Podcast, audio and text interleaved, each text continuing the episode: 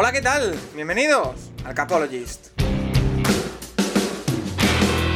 Where I come from isn't all that great. My automobile is a piece of crap. My fashion sense is a little whack, and my friends are just as screwy as me. I didn't go to boarding schools. Preppy girls never looked at me.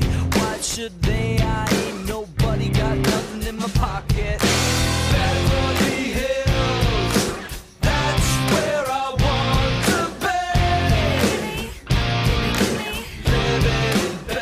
Hola, ¿qué tal? Bienvenidos una semana más al Capologist y no es una semana cualquiera, porque ahora ya sí nos ponemos en modo draft. Y es que queda apenas una semana para que uno de los acontecimientos más importantes del mundo de la NFL de este verano o temporada baja, aunque no es tan baja, porque ya vemos que todas las semanas pasa algo de la NFL donde muchos equipos cambian sus rumbos, otros creen que los cambian, pero al final acaba siendo más de lo mismo. Al final, tres noches muy divertidas las que nos vienen por delante, muchos jugadores nuevos que van a llegar a la liga y es momento de empezar a analizarlo.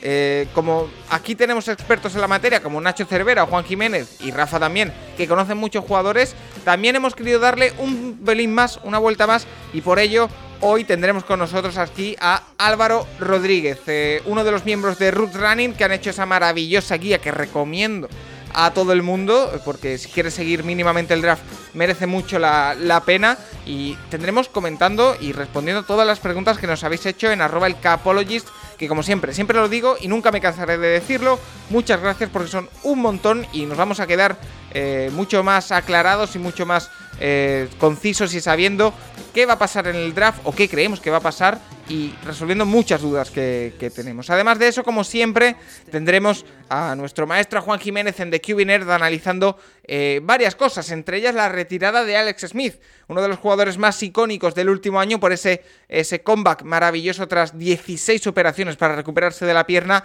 volvió a Washington, jugó, pero finalmente ha decidido retirarse por eh, no encontrar una oferta que se ajustara a sus eh, opciones y a sus pretensiones. Así que lo hablaremos con Juan, una figura que va a quedar más allá de un, quarterback que fue incluso número uno del draft.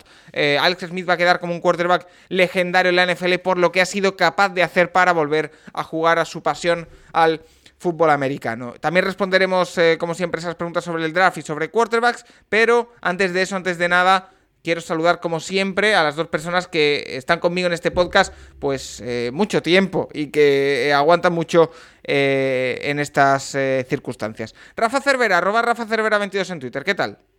Pues mira, 55 semanas consecutivas en el podcast y sin lesionarme, sin, sin que me pusieran en IR como a Yo no puedo decir lo mismo. del podcast en algún momento. ¿Qué tal? ¿Todo bien? Maravillosamente bien y como decías tú ya en modo draft total, ¿eh? O sea, yo ya voy a empezar hasta ir, ir em, organizando mis horas de sueño para la próxima semana, estar aquí los tres días. Porque, te- ah, increíble, porque tendremos directos días, de, sí, de sí, Twitch. sí, sí, sí. Yo, yo mm, puedo ser bastante noctámbulo, depende cómo me lo organice, o sea que ya estamos, esos, esos biorritmos y esas cosas ya las estoy empezando a, a manejar para, estar a tope con el draft. Yo debo decir que eh, el draft es el día 29, 30 y 31, jueves, viernes y sábado, noche del jueves al viernes, del viernes al sábado y tarde-noche del sábado al domingo. Yo ya me he pedido el jueves de fiesta en el trabajo. Viernes y sábado no trabajo, pero el jueves ya me lo he pedido para tener campo libre para preparar ese, ese Twitch. Eh, Nacho Cervera, arroba Nacho Cervera 6 en Twitter, ¿qué tal? Eh, muy bien, aquí una semana más, eh, en un programa que no sé si va a ser más largo que, que la Superliga, pero bueno, el draft seguro que sí. El draft dura más, el draft dura más de dos días y la Superliga no duró más de dos días. Así que, bueno, eh, interesante. eh, quedan solamente ocho días para, para, para ver dónde acaba cada jugador y, y bueno, pues a ver, eh, lo que siempre se dice que el, el lunes después del draft los equipos van a ser mucho mejores de lo que eran antes del draft, o prácticamente todos, así que eh, bueno, pues ese, ese momento que es casi como la lotería, realmente aquí. Y en la que, en la que el día todos creen que le siguiente... toca. Eso es, todos han ganado, supuestamente. Eh, antes de irnos al... los Seahawks serán tres jugadores mejores que antes. Bueno, ¿no? bueno, bueno, ya veremos. Eh, lo convertirán en siete de cualquier manera, ya verás. Eh, vamos a, antes de irnos a hablar con Álvaro Rodríguez, que ya está prácticamente esperándonos, eh, vamos a dar un repasito eh, muy rápido a la actualidad. Y es que hay alguna cosa que quiero comentar, porque esta semana la sección de preguntas usual de este nuestro podcast la hemos convertido en una sección de preguntas sobre el draft, para que no se nos hiciera un podcast de, de cuatro horas. pero sí que hay temitas que quiero tratar con vosotros. Empezando por la actualidad de Alejandro Villanueva.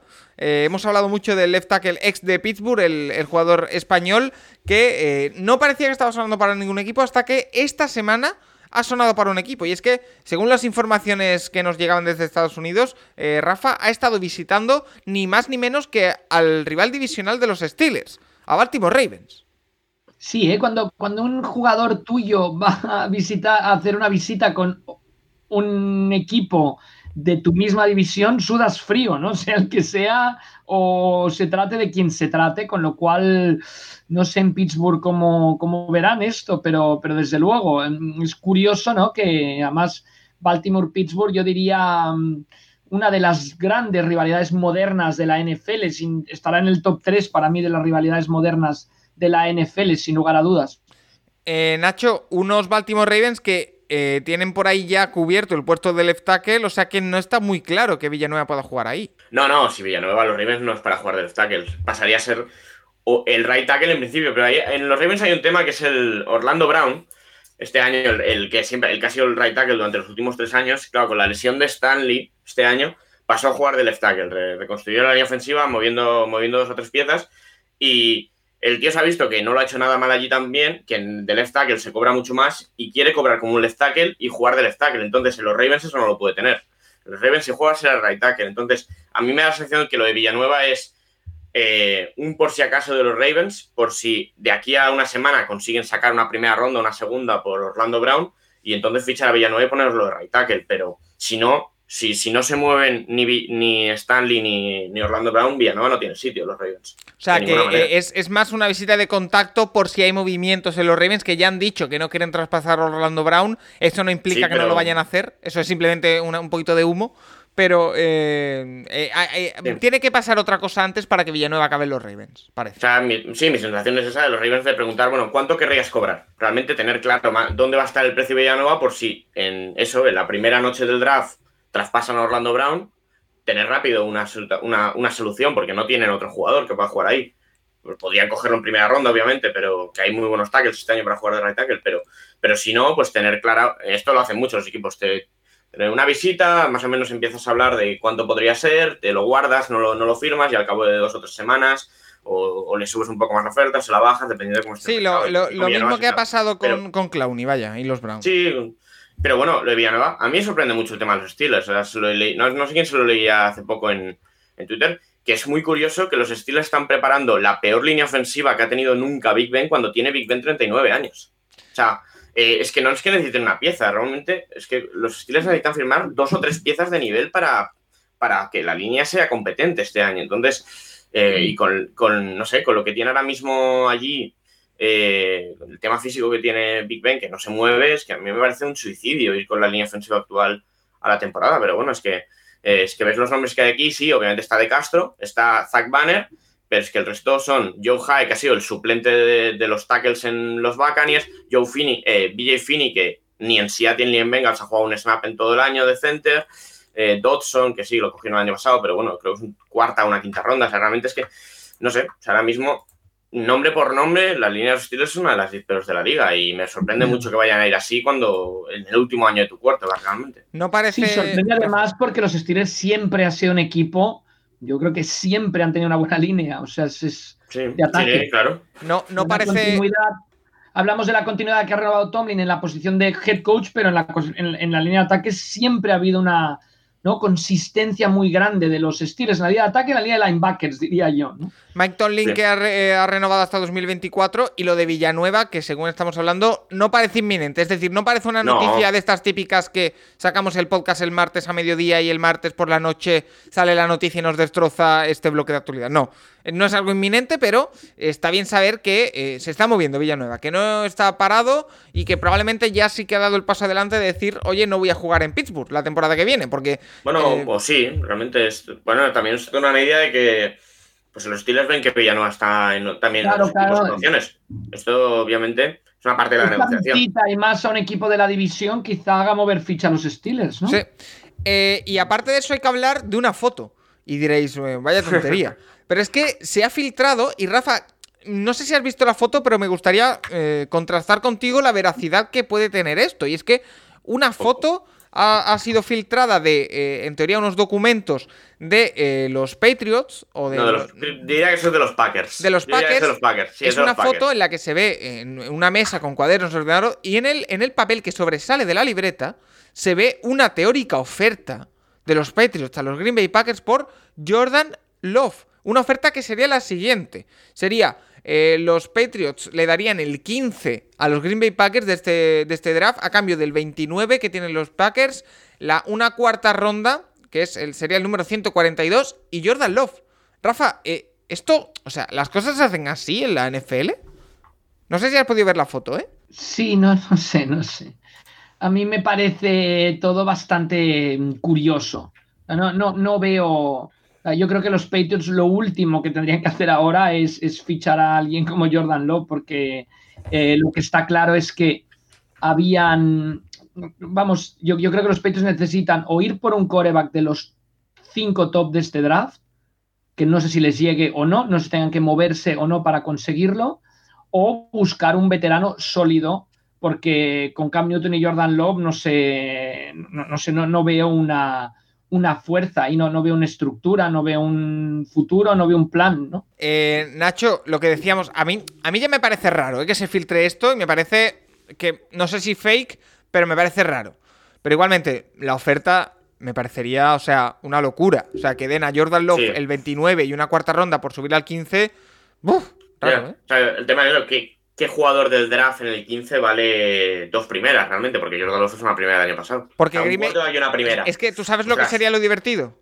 Que ese número 15 fuera para draftear a Mac Jones, por ejemplo. No, ni no, ni de coña. No, no das un quarterback con un quarterback. Pero. Oye, a ver, no sé, pero es a, por, han visto. a por qué jugador subirían los Packers 15 picks dando pues, tu inversión del año anterior y la primera ronda de este año? No sé, yo. A mí me parece que no, que esto no, no, no es. no- aparte es que me parecía mucho pucero que se filtrase de esta manera, pero bueno. eh, yo creo que una franquicia no trabaja así, pero bueno. eh, yo, es, que, es que aparte, el tema de Jordan Love es. eh, ya había muchas dudas con el draft pasado.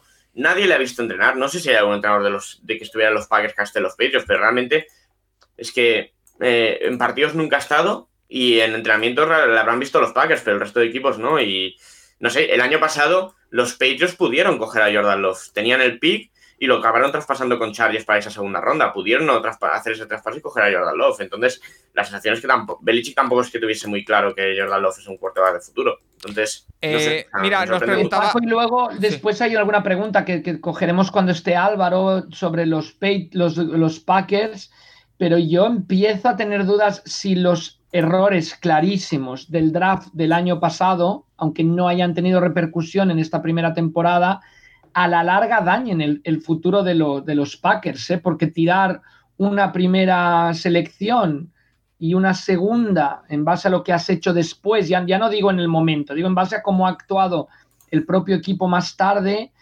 em, yo creo que siembra más dudas todavía de lo que se hizo hace ya prácticamente hace 12 meses. Mira, nos preguntaba Daniel Aceituno por si elegirán los Packers otro quarterback, que es lo que ya ha dicho Nacho, que cree que no. Y Alfredo Zapata nos decía dónde veis a Love comparado con los quarterbacks de este draft. Eh, ¿Sería el quinto, quizá, Nacho? El, ¿O se- está- no, el sexto, el sexto, claramente. O sea, a mí, a mí, me, a mí Mac Jones me parece mejor que Jordan Love. Y los otros cuatro, por supuesto. Vale. Eh, hay una última pregunta antes de irnos a hablar con, con Álvaro Rodríguez de Root Running. Eh, nos hace José María Romances eh, y, nos, y nos pide perdón primero porque no sea del draft. Ah, Faltaría José María, por favor. Dice, cuando nace una franquicia se hace una especie de draft donde van escogiendo jugadores de otros equipos. ¿Tiene el jugador alguna forma de negarse? Al igual que se firman cláusulas de no tag o no transfer, ¿se podía firmar algo para este caso? Rafa, hay que explicar que los draft, drafts perdón, que se me va con tanta F y T, de expansión, eh, los equipos protegen a jugadores a los que no quieren que se vayan a otro equipo, pero no sé si el jugador se puede negar a irse. Yo creo que estamos igual que en otro draft. O sea, yo creo que el jugador tiene que irse. Después habría algún tipo de negociación o de, estira y afloja. O sea, no sé la regla clara porque no vamos a tener ahora un draft de expansión en los próximos, por lo menos en delante. Pero, pero en su momento, el último fue el de los Houston eh, Texans en 2002, o sea que han pasado ya casi 20 años, y era eso, ¿no? Los, jugadores, los equipos dejaban una serie de jugadores desprotegidos, donde los Texans en ese momento podían optar. Y, mm, bueno, los, que optaron estaba, por ejemplo, Tony Boselli, el gran uh, tackle de los de los eh, Jaguars o Aaron Glenn, un excelente cornerback de los Jets, pues acabaron, acabaron yendo a los Texans. Vale, eh, pues si os parece bien, vamos a hacer una pequeñita pausa y vamos a llamar ya a Álvaro Rodríguez para resolver todas las dudas que nos habéis planteado en arroba el capologist. Y oye, ¿por qué no? También las nuestras sobre el próximo draft que se celebra la semana que viene. Solo, sobre el tema del draft de expansión, o sea, las ligas, porque también pasa en otras ligas, ¿no? El último que, se vivió fue en el hockey con el equipo de Las Vegas, en la NHL, me imagino que ahora habrá alguno con el equipo de Seattle, o no sé si ya se ha dado, pero el último que yo pude seguir de cerca fue el del hockey, y se establecen un poco las reglas sobre la marcha, ¿no? O sea, obviamente la base del draft de expansión es que los equipos Protegen, que existen en la liga protegen a una serie de jugadores, dejan desprotegidos a otros. ¿Cómo y qué reglamentación haya? Eso se hace bastante sobre em, la, marcha, en, el, momento de previo a, ese draft de expansión. Vale, pues eh, una vez explicado esto, como digo, vámonos a hablar con Álvaro Rodríguez de Root Running, pero antes una pequeñita pausa porque tenemos que llamarle y eh, comprobar que está todo correcto. Así que nada, en nada, estamos con Álvaro Rodríguez para hablar de, como decimos, todas las dudas nuestras y vuestras del próximo draft, que es nada, la semana que viene. El Capologist, tu podcast sobre NFL más interactivo.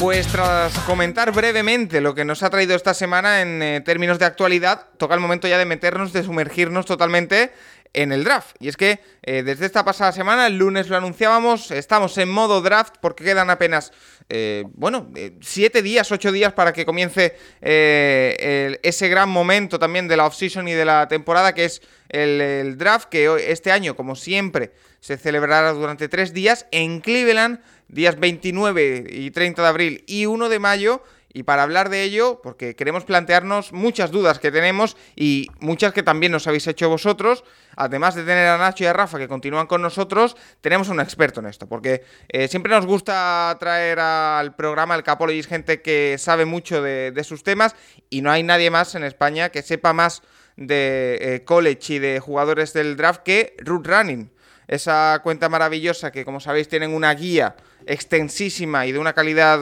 bueno, sublime en, el mercado y para en su representación tenemos a Álvaro Rodríguez, arroba Álvaro RRI, que al que ya tuvimos por el programa participando en el Gran Reto NFL el verano pasado y que hoy volvemos a tener para, como decimos, resolver todas las dudas que tengáis sobre el draft que viene en nada. ¿Qué tal? Muy buenas, Álvaro. ¿Qué tal? Muchísimas gracias, Paco, la verdad. Eh, palabras muy bonitas, te has pasado bastante. Pero nada, encantado de estar aquí, ya sabéis, yo todavía estoy pendiente de esa invitación para acabar ganando el gran reto NFL, o sea que me la apunto y, en esta la, cobramos luego aparte. Una, unas palabras que eh, hay que ponerle a la gente en contexto para la hora que es me, ha salido bastante bien, porque es una hora bastante, es bastante temprano eh, y he, podido engarzar algunas palabras, pero bueno, que se queda incluso corto. Eh, Álvaro, antes de entrar a hablar del, draft, me gustaría preguntarte por, por, esa guía que todo el mundo puede conseguir en arroba running. Eh, tienen el enlace para, para conseguirla 5 euros y son, creo que son, si no me equivoco, corrígeme, más de 300 páginas analizando jugadores y analizando aspectos del próximo draft. Eh, no sé cómo eh, estáis viviendo la evolución de, un producto que se cocina, que se cuece durante prácticamente 8 o 9 meses y que sale para ahora, para que dentro de una semana eh, sea ayuda para todos los, aquellos que quieren seguir el draft. Sí, yo creo que bueno, la, base de la guía un poco era, o el pensamiento que teníamos con la guía era que la gente que quizá no siguiese tanto el draft eh, pudiese, una vez sus equipos han seleccionado a ciertos jugadores, ir a la guía, encontrarlo fácil y sobre todo tener una opinión eh, de lo que nosotros veíamos en el campo, de lo que veíamos en ciertos partidos, que, que son los que indicamos, y sobre todo que, que, pudiesen ver si les encaja a ellos mismos o no en el equipo, ¿no? Entonces empezó siendo un diseño muy muy mejorable, digamos, y, y, tanto la calidad de los análisis en sí como, como el número de jugadores analizados eh, ha ido mejorando, creo, bastante con el tiempo. Y nada, yo creo que este año, que era el primero que, que nos hemos lanzado a poner una guía de pago, que creo que para la gente que, que, no está acostumbrada y que siempre habíamos dado contenido gratis era un paso importante, pues teníamos que hacerlo lo mejor que pudiésemos y, y creo que nos ha salido bien. 260 jugadores analizados, esperemos, no vamos a cubrir todas las selecciones porque es imposible, pero esperemos cubrir por lo menos el segundo día entero y, y creo que eso es importante. Eh, Rafa, tú siempre has hablado de que en, en el contenido de, de Running de la guía es algo que incluso podría ser útil para un equipo profesional NFL, ¿no? Siempre lo has dicho, no sé. Sí, mira, yo me remonto a, como le, sé que a la gente le gustan las anécdotas y las batallitas, aunque parezco, parece esto es una pieza de museo cada vez que me haces una pregunta, Paco. Eh, Al Luganville, que fue el entrenador además que descubrió a Marshall Falk, o sea que no está nada mal, en la Universidad de San Diego State. Estuve entrenando a los Amsterdam Admirals, un competidor nato, trajo aquí a Kurt Warner en el 98. Eh, este hombre, cuando dejó de entrenar en la, en la liga, su trabajo era lo que hacen los de Route Running, o sea, él iba eh, haciendo de scout de jugadores y para publicar una guía como la de Route Running que compraban los equipos de la NFL. Hay una um, pregunta, bueno, nos hablan a veces de cómo está configurado el departamento de, de, de, de, player personal de un equipo de la NFL, cuántos scouts hay, etcétera. Por más scouts que haya, es imposible seguir a todos los jugadores de college, más de 100 equipos en primera división, multiplica por jugadores, más segunda división, tercera, cuarta, No, etcétera. imposible. Entonces, eh, el valor de route running es increíble, es, es, es, un lujo. Yo creo que no existe, Álvaro, corrígeme si no, en, en habla hispana un contenido tan bueno y que está a la par con contenidos que, que se generan en Estados Unidos, donde tienen mucha tradición de college football, como mínimo más de 100 años que en España, ¿no? Entonces el mérito de route running es inmenso. Y que, y que no solo es la guía, tienen también un podcast que eh, hacen durante todo el año, con un Patreon en el que van subiendo bastante contenido. Y nada, todo lo podéis seguir en Root Running, arroba Router Running, que siempre tenemos que hacer la matización porque la pronunciación, sobre todo la mía, es bastante distinta de cómo después se escribe, pero eh, ahí lo podéis seguir y Álvaro también. Hoy, Álvaro, te hemos traído para intentar resolver dudas que tengamos nosotros y también los oyentes del Capologist sobre el draft. Entonces, vamos a empezar con unas cuantas que nos hablan un poco más de funcionamiento y después, si te parece, nos vamos más a lo que es el tema eh, equipos, jugadores, selecciones, etcétera, etcétera, y sobre todo también quarterbacks, que es otra de las preguntas eh, recurrentes. Venga, perfecto. Empezamos por una pregunta de Charlie Solano que nos dice si tenéis alguna idea del volumen del, eh, del equipo de scouting de las franquicias. Un poco lo que ha dicho Rafa. Eh, si existe la figura de representantes que manipulen en función a sus clientes. Eh, yo te voy a cambiar un poco la pregunta, Álvaro, si te parece. Eh, sé que por eh, hacer la guía y por los programas y demás contactáis con algunos jugadores para hacerles entrevistas, para eh, intentar crear contenido. ¿Habéis tenido alguna vez algún mensaje, algún representante ha contactado con vosotros? ¿Alguien ha intentado modificar la opinión sobre algún jugador? Entiendo que no, pero no sé si os ha ocurrido alguna, alguna historia con eso. No, ha pasado muchas veces, nosotros sí que intentamos contactar con el jugador, más que nada porque es lo más accesible en redes sociales, y sí que nos han derivado a veces a su agente, que la mayoría de las veces no nos han dado ningún problema para, para hacer la guía, pero no, no, no hemos tenido nunca de alguien que nos hubiese llamado, ¿no? Y, y tal, aunque sí que lo hay, eso está claro, ¿no? Rafa, el, Paco, en cuanto aquí al los- scouting. O sea, un pequeño análisis. Los Buffalo Bills tienen 18 personas en su departamento. Ah, bueno, Mm. casi como. Root Running. Root No Running andan por ahí de que- gente. Que todos hagan de scouts, pero se dividen generalmente en scouts profesionales, o sea, los que siguen la propia NFL, el fútbol americano canadiense, etcétera, y luego trabajan mucho por zonas, o sea, cada scout Mm. suele tener una zona del país, un país muy extenso, muy grande, pero te digo, lo que con todo y tener 18 personas en el departamento, pues no pueden cubrir todo lo Es que, que no es tanto, ¿eh? que hay, ¿no? No es tanta gente, ¿eh? para lo que es Estados Unidos y el- la cantidad de universidades que hay. Y lo, a ver, dura tres meses, pero para analizar bien a un jugador eh, tampoco, lleva bastante tiempo. O sea, Hmm. O sea, No, de 18. hecho, de hecho es un trabajo yo creo de todo año, de año, o sea, del año entero, ¿no? Del año colegial y, Sí. y NFL y de año a año también. O sea, yo creo que muchos equipos tienen ya claro quiénes son los principales jugadores de cara al draft de 2022, ¿no? Yo sí, si puedo recomendar una cosa, en, en el canal de YouTube de los Colts eh, tiene una serie que, que se llama With the Next Pick que, que abren un poco eh, la draft room para la gente y que está bastante bien. Y ahí sí que son como, como habéis comentado, son en torno a unos 15, una cosa así, que están que son los que toman las decisiones, ¿no? O los que están pendientes de, de los jugadores. O sea que más o menos yo creo que ese es el número, porque creo que tiene que ser lo suficientemente grande para abarcar, pero también lo suficientemente pequeño para que sea gente de confianza, ¿no? Y que, y que no haya filtraciones, que no haya nada de eso. Claro, Y, y y al- por eso tiran, tiran de, de gente como Rob Ronin, por así decirlo. O sea, imagínate tú que eres un Mm. equipo del norte. Vamos, por- seguimos con el ejemplo de los Bills.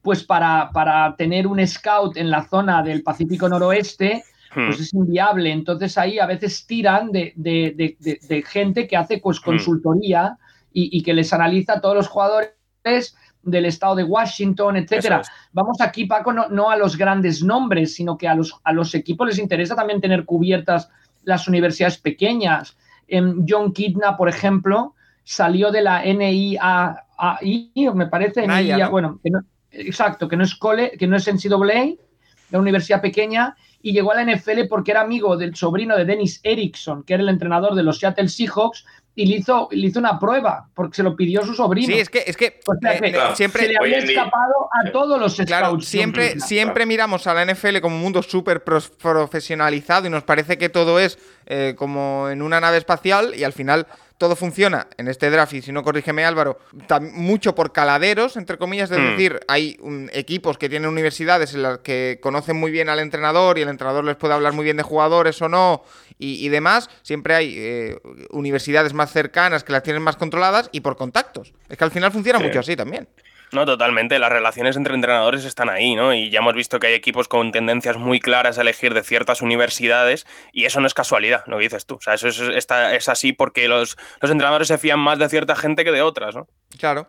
Y eh, mira, Sí. eh, bueno, y, Nacho. y esto que dices, Paco, al final, eh, la Senior Bowl, por ejemplo, ha ayudado mucho en este sentido a que se pierdan menos jugadores de divisiones inferiores. O sea, casos como el de Quinn Mainers este año, Jeremy Chin el año pasado, eh, Kyle Lager, que vosotros le entrevistasteis en la, en la guía. Hmm. Claro, van allí y durante una semana juegan contra tíos que están jugando en las grandes universidades y, y- y no, no- y dominan incluso contra ellos. Hmm. Pero igualmente hay casos como el de Philip Lindsay, que es de una universidad enana en Colorado y acaba en los Broncos porque solamente los Broncos lo han visto como undrafted. Eh, el caso de, de Thielen en Minnesota, que también era una universidad enana de allí y acaba entrando por una combine que hace Minnesota con Mm. universidades cercanas. Y aún así se pierde mucha gente ¿eh? y, y luego algunos, algunos ni llegan ni tienen talento para estar. Y luego lo que, a lo mejor lo que la gente no entiende tanto, que, que en un, que no sigue tanto college, es que en un mundo tan globalizado, con tanta importancia, con que a los mm, prospectos desde el instituto se les tiene totalmente eh, en, en el punto de mira, como hay ciertos jugadores que se quedan en universidades más pequeñas y a priori luego tienen talento, ¿no? Y es que Estados Unidos es un país grandísimo a los que los mismos reclutadores de las universidades no pueden llegar a, a todas las universidades que hay, ¿no? Y por eso también se quedan talentos en universidades más pequeñas, como por ejemplo puede ser Trey Lance de este año. O Carson No, Wentz y en su luego momento. también es, es muy interesante porque el, ah, bueno, también un poco el desarrollo físico que un jugador puede tener en college Mm. y después de universidad, o sea, quieras que no, un chico a los 17 años, 18, todavía está desarrollando en muchos casos y quizá lo que dices tú, o sea, las universidades, si, si es limitado el- el- la capacidad de la, de la NFL, imagínate de las universidades, ¿no? Para, se, se utiliza mucho, los jugadores mandan vídeos a las universidades, o sea, se Hmm. autovenden ellos, no estamos hablando Eso, eso se ve muy bien en. Estamos hablando de la, de la gran generalidad de la gente, ¿no? La película de Blindside, Sí. muy interesante, está un poco en plan cómico, pero como el hermanito va enviando los vídeos a Nick Saban, a toda esta gente, Hmm. ¿no? Y eso, y eso se Mm. ve muy bien en Last Chance You, se ve en alguna en algún capítulo como después de la universidad envían vídeos y se dedican a eso, ¿eh? a hacer de Y- eh, relaciones públicas, básicamente. Hmm. Y después. Paco, que, que es muy curioso, pero cada equipo de la NFL tiene como una zona muy delimitada en la que suele trabajar. Por ejemplo, los Seahawks, yo que conozco, trabajan mucho con las universidades de la Pacific Ten, obviamente, son las universi- universidades con esa zona. Pero claro, el equipo que lograra expandir su zona de acción tendría una ventaja a la hora de presentarse Mm. en el draft. Y volvemos a hablar, que, que estamos aquí no hablando de, de, Trevor, de Trevor Lawrence y, y compañía, sino estamos hablando Tercera, de buscar cuarta, quinta ronda. diamante en bruto como Cooper Cup o como jugadores de ese estilo Sí, que, claro. que pasaron a universidades muy pequeñas y luego la NFL domina, no son jugadores dominantes. Vale. Hmm. Eh, José Castello nos dice, Álvaro, ¿dónde veis los partidos para poder informarte también del college y la liga y ligas universitarias? Eh, chívanos un medio, página o canal, así le intentamos seguir la temporada que viene. Eh, Vale, aquí- sí, Aquí, sí. aquí tengo que. Ya, bueno, ya la gente lo sabe que la manera legal que, que puedes emitir más partidos es ESPN Player. No lo recomiendo para nada, eh, porque no tiene todos los partidos y, y la plataforma es bastante mala. Yo hace dos años que, que no tengo ESPN Player, entonces enlaces ilegales. O sea, Alegales. si, si- si estás en el grupo de Root Running, mm, Nacho, puedes saber bastante de dónde se ven, ¿no? Pero Sí. ahora tengo que, que lanzar un, un capote a, la gente, a arroba trasquismo y la gente de Cádiz Catapps que, que tienen un drive, un, bueno, tienen un Patreon que te da acceso a un drive donde tienes todos los partidos eh, con el Coaches Film, con el All 22, eh, los cortes hechos y, la verdad es que a nosotros es donde nos ayuda, es nuestra librería principal de vídeos, o sea que Cádiz Catapps por solo un euro al mes tenéis acceso a, a la librería con un montón de partidos con el All 22 y es lo que hacemos nosotros básicamente. Eh, Paco, es- sí, próximamente Twitch el Capologist, ¿no? al- algo, algo podemos próxima hacer. temporada. Pero bueno, pero no con cortes ni análisis, eso está claro. Oh, sí, sí, bueno, ya Rafa, queda mucho tiempo, podemos prepararnos, no hay problema. Eh, mira, esta me interesa mucho, Álvaro, porque eh, yo me, me gusta hacer mucho este tipo de cosas y me interesa saber si lo hacéis vosotros. Nos pregunta Francisco Javier, eh, bueno, si... Ah, perdón, Albert Prat, que me he ido de, de pregunta. Dice, los que os dedicáis a hacer eh, mock drafts y análisis, análisis de college, ¿hacéis una evaluación de vuestros análisis con posterioridad? ¿Alguien las hace de los gurús eh, americanos? Eh, ¿Hacéis big, big boards, eh, Álvaro? ¿Hacéis eh, mock drafts? ¿Después del draft os ponéis a mirarlos o no? Sí, yo creo que sí. Y, vamos, el que nos haya visto durante los últimos años ha visto que la evolución a la hora de analizar está ahí. Hemos cambiado ya no, ya no solo por nosotros cosas que valoramos más o menos, sino porque la liga cambia y se exigen distintas cosas a los jugadores, ¿no? Entonces, yo, yo creo que sí. Yo, por ejemplo, el año pasado, eh, ya sabéis que a mí, vamos, el- mi análisis de Herbert está totalmente desacertado porque yo pensaba que podía ser algo así, pero ni de broma pensaba que el primer año pudiese jugar tan bien. O sea, es que ni me lo imaginaba, ¿no? Entonces, a eso, eso te hace valorar unas cosas más y, sobre todo a mí lo que me hizo, por ejemplo, en el caso este de Herbert es eh, que, no, que tu equipo universitario no te lo pida, no quiere decir que no no lo sepas hacer.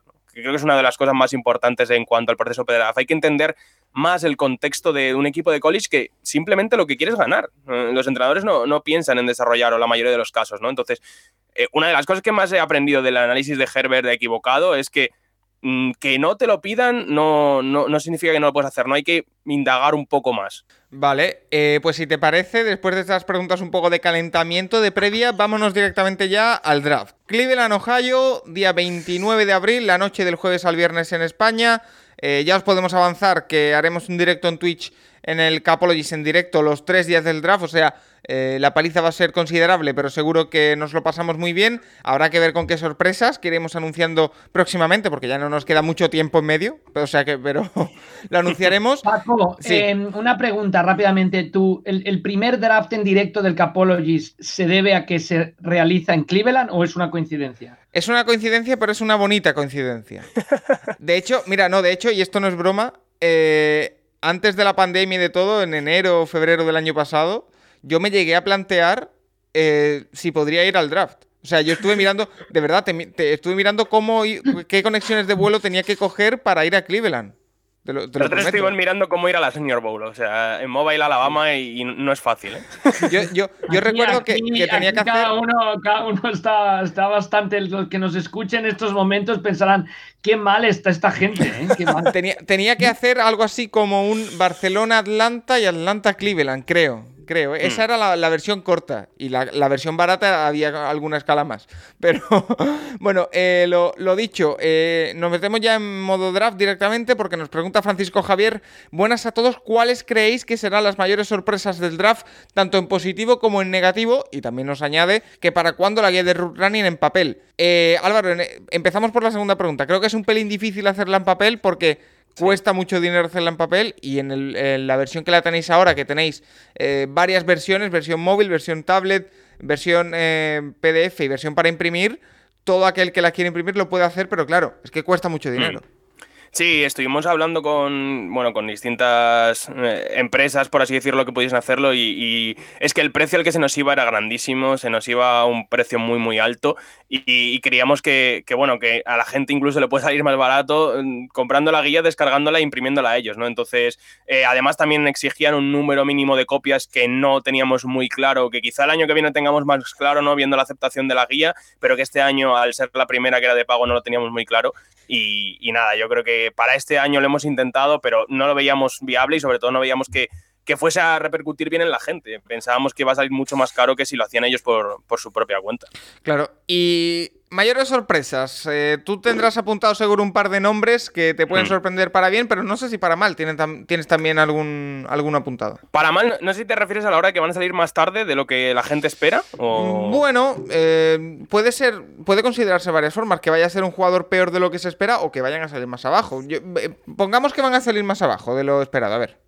Que van a salir más abajo, yo creo, yo creo que al final va a salir más abajo de lo que la gente espera de Bonta Smith. Creo que según se acerca el draft, se nota que, que, que, ciertos equipos tienen ciertas dudas y que aunque es muy bueno y, y ha, ha, hecho, ha, hecho, muchísimo en college, el primer Heisman receptor en 30 años. Creo que a la hora del análisis de los equipos, eh, lo, lo, comentaba creo que Daniel Jeremiah, nadie dijo nunca este tío es Heisman, este tío en, en, una draft room, ¿no? Nadie dijo este es el, el mejor linebacker del college por, lo pre, por el premio, ¿no? Entonces creo que Devonta Smith, el receptor de Alabama, puede acabar cayendo. No creo que caiga de primera ronda, pero no tengo nada claro que esté dentro del top 15, top 10, como se viene hablando en, en los mock drafts. ¿Y sorpresa positiva? Pues sorpresa positiva, yo, hay un jugador en el que llevo hablando bastante tiempo, que es Jason Owe, el edge de, de Penn State, que, que debe ser el, el, mejor jugador que se presenta al draft con cero sacks de la historia de, de, del college football. Y creo que va a salir en primera ronda, porque simplemente el molde atlético que tienes de absoluto extraterrestre, 4.37 en las 40 yardas y, y unos saltos sí, sí. fascinantes con 260 libras. Y creo que los equipos premian mucho eso y, y, yo creo que va a salir al final de primera ronda. Nacho, ¿tú Paco. tienes algún nombre? Bueno, Paco, para que veas a Jason Owe, imagínate a Metcalf jugando de Parrasher. Madre mía. ¿Vale? Eh, más o menos. Eh, no sé, a ver, eh, yo es que leí el otro día que había equipos planteándose a Waddle como primer wide receiver del draft y viéndolo el año pasado. A Waddle, ¿eh? A sí, al, al, otro de Alabama, justamente. Eh, y hay que verlo. El tema de la velocidad, ya vimos el año pasado con Henry Racks que hay equipos que pierden la cabeza ¿eh? cuando ven que un jugador hmm. ha hecho 4.30 o, o incluso no sé cuánto habrá. No, claro, Waddle no ha hecho las pruebas este año, pero en velocidad, en tape se ve lo que es bastante más rápido que, que la mayoría de wide hmm. de este draft. Y por mucho que Chase haya hecho un 4.39, no se lo cree nadie. En las 40 yardas es un poco más lento. Y ahí puede haber algún equipo que, que en el top 10 acabe escogiendo a Waddle antes que Chase, pero bueno, no, yo escogería a Chase, eso sí, seguro. En negativo, bueno, sí. yo es que a mí me parece que el, eh, lo hablábamos antes de entrar con Álvaro, el globo de Mac Jones, no sé si acabará petando antes o después del draft, pero yo creo que acabará petando en algún momento de, de, de, los, de este año de los próximos años. Y a mí me parece que dejarte un, en un top 10 en Mac Jones sería, sería un, un, un, error bastante grande. Y puede ser, si cae alguno de los cinco, caerá él. Del top Chicago, 10 y, ¿eh? Y más adelante. Chicago más en el 20. Eh, ¿Eh? Pues Chicago vaya, en el pues 20. vaya. Sí, pues pobrecito, ¿eh? porque ir a un equipo en el que dentro de un año van a estar todos despedidos, claro. me, parece, me parece increíble. Eh, siguiente pregunta. Ah, nos... Sería un Rose en 2.0, ¿eh? Nos sí, pregunta eh, David Concert, Pico Data, dice, la mayoría de analistas consideráis a Trevor Lawrence, Penny Sewell y Kyle Pitts, eh, quarterback, eh, línea ofensivo y Tyren, respectivamente, como tres eh, prospects que a priori tienen potencial para ser jugadores generacionales en la NFL. ¿Quién de ellos te transmite una mayor seguridad y confianza a la hora de lograr ese objetivo? Gracias. Sí. Álvaro. Son los, son los top, eh, los tres mejores jugadores en mi board, Lawrence, Pitts y, Sewell, pero yo creo que me voy a quedar con Sewell simplemente porque creo que la posición es más dependiente de, de lo que es el esquema ofensivo y, de, y del entrenador en sí que, que Lawrence, eh, que, perdón, que quarterback y end, ¿no? Yo creo que al final un offensive tackle es una de las posiciones más aisladas, yo creo, de, de la NFL, que depende menos, tú tienes que, que bloquear a tu tío y ya está, ¿no? Es muy reduccionista, pero para que la gente se entienda es un poco así y en cambio Quarterback ya sabemos la importancia que tiene el esquema y todo lo que le rodea y Pitts yo creo que también, yo creo, a mí me parece Pitts un jugador, un talento enorme, pero creo que puede estar, se le puede ver, puede ver frenado su, su producción ofensiva si hay algún entrenador que no entiende bien lo que puede hacer. Eh, Nacho, la pregunta, la pregunta de David es eh, ¿quién será el Hall of Famer en 2040? ¿no? Claro, sí, más o menos. Pues sí, sí, yo también digo que es igual. en la sí. clase 2040 entra Sewell. ¿Nacho? Sí, es que lo que veis Sewell es que va a empezar la temporada con, creo que son todavía 20 años. ¿eh? Sí. Madre es que, nada, es una locura Sewell. Habrá, Pues habrá que ver, habrá que ver dónde acaba. Si, si Atlanta, Cincinnati, si Miami, pero Álvaro, que Álvaro- es que en el equipo en el que caiga mejora claramente ese equipo. Álvaro, a ti Hmm. te pasa como a mí, ¿no? Ya no eres elegible este año, ¿verdad? En el draft. Yo ya no. ya- bueno, elegible sería porque se elige gente mayor, pero, pero en mi, mi, pick físico ha caído por completo ya. Mira, eh, es que, es que Nacho, está en su prime ahora. Yo sí, yo sí. Nacho ya para, nosotros para nosotros saldría siendo mayor ya, ¿eh? Sí, no, ya, Montoro a mí ya me, me llamaría viejo. Bueno, no, a cruz, ver, ¿eh? a ver, tengo, tengo la edad de Fields, ¿eh? Soy del mismo mes. Soy del mismo mes. Pero el bueno. físico y la velocidad, Sería un ¿no? ¿Eh? Bueno, físico y la velocidad de ¿no? podemos, si, voy, podemos si voy en hablar. car, sí. Si voy en car, sí, si no, no. Lo hablar- próximo, lo próximo que hay que hacer en Twitch, que nos lo han pedido a nosotros también, es una mini combine nosotros. ¿eh? Oye, eh, eh, escúchame, y no, y no es broma. Nosotros la semana pasada se habló de hacer un, un día de flag y, y que Juan Jiménez dé una masterclass de quarterbacks y todo esto. Se puede juntar Vi- todo y no sé si emitir, pero hacer un vídeo YouTube mínimo, ¿eh? Vi un rato, vi un rato de vuestro directo del Wonder League. eh, cuando vi que las preguntas empezaron a ser en inglés, dije, corta, corta, que vamos, sacamos un cero aquí todo. Sí, no, no. No, a mí, a mí me robaron ese día, la verdad. A mí- yo Bueno, me hiciste las mismas preguntas a la tercera. O sea, Claro, yo ese- yo luego lo pensé también, digo, pero ¿por qué hacen el mismo, el mismo y no lo hacen todos a la vez? Bueno, en fin. Eh, Asturias Calls nos dice, eh, vamos con, con los nombres en particular. Hemos hablado de Lawrence, eh, Sewell y Pitts. Empezamos por Lawrence. Dice Asturias Calls, ya que parece que Trevor Lawrence va a ser la primera elección de nuestros rivales los Jaguars y nos tendremos que enfrentar a él varias veces, mi pregunta es, ¿cuáles son sus puntos débiles? Eh, a mí me parece, para empezar, muy fuerte, Álvaro. No sé si, muy, si me lo parece a mí o si es normal. O sea, Trevor Lawrence ya habla prácticamente como jugador de los Jaguars. O sea, Sí, sí, sí, el otro día había un tuit de la comunidad de Jacksonville, muchas gracias, no sé cuánto. O sea, Bueno, le regalaron en la boda, el 100 regalos de boda a los aficionados. O sea, al final. Sí, sí, pero, eh, o sea, no sé, tápate un poquito, ¿no? Una pregunta sobre eso, Paco, eh, para, para Álvaro y Nacho sobre todo. ¿Se puede ahora firmar al jugador antes del draft o se No. puede comprometer? No. No, no, no. No, vale, no, es que, vaya. es que en algún momento ya, claro, en, en el fondo además le quita mucha emoción, le quita tema que, que se firmaba antes al- a la primera selección, ¿sabes? No, no, no. Pero vamos, que si se compra alguien una camiseta, no la va a tener que tirar, ¿eh? O sea, Bueno, sí, hay, que- hay muchos aficionados de los Jets con el camiseta de Lorenz, ¿eh? Pues me que- no. Eh, lo dicho, eh, Álvaro, ¿cuáles pueden ser los puntos débiles de Lorenz? Yo he visto a Nacho eh, hoy que tuiteabas nada, hace unos minutos, un hilo en el que Sí, de- las lecturas un poquito, algún tipo de lectura flojitas, ¿no? De, sí, de cachorros. Esto le pasa bastante que eh, se sabe tan bueno que a veces pone unos pases en unas lecturas que no tienen ningún sentido. Dobles lecturas y triples, se las tira ahí y dice, bueno, si, si la coge bien, si no, al otro lado. Pero esto la NFL es una intercepción como, una, como un campano. Entonces, esto en la NFL tiene que progresar mucho más. Y, y, a ver, a mí mi sensación con Lorenz es que el primer año arrasó y desde entonces lleva haciendo el mínimo, el mínimo necesario para seguir ahí y llegar al draft con el, con el hype necesario. Pero realmente no sé, no sé cuánto ha mejorado Lorenz en los últimos dos años en college. ¿eh? Claro, Álvaro, Y a, mí- a- a mí es mi duda principal con Lorenz, que llegó, claro, es el, es el segundo mejor quarterback llegado a la historia del high school. Eh, desde high school a NFL y al college y se notó nada más llegar, ganaron el título el primer año, pero desde entonces no sé, ¿saben? La sensación de que el, año, el segundo año Phil jugó mucho mejor que él y, es, y este año, por ejemplo, eh, no sé si ha sido el mejor quarterback tampoco, no creo. O sea, Hmm. viendo, viendo el nivel de trash durante la primera parte de temporada o, o Mac Jones en Alabama, o sea, hay que ver que, que a lo mejor Lorenz luego llega a la NFL y el, a ti te lo he escuchado hablar también, que a lo mejor la entrada a la NFL le cuesta. Sí, yo creo que le puede costar, pero eh, en base a lo de las lecturas y tal, yo creo que es un poco porque el, el esquema de Clemson limita mucho. Y aquí entro una vez más en, en, entender un poco el esquema, el esquema del equipo colegial. ¿no? Clemson es un, un equipo que juega muchas rampas option, muchos pases eh, de screens por detrás de la línea y sobre todo que en su, en su conferencia, la ICC, se sabe que tiene los mejores receptores por encima de cualquier cornerback. Y es entra un poco en lo que ha dicho Nacho. Muchas veces Lawrence sabe que en el uno contra uno, si él posiciona el balón bien, eh, que creo que, que en esos unos contra unos sí que lo sabe hacer muy bien y que sí busca muy bien el back shoulder y demás,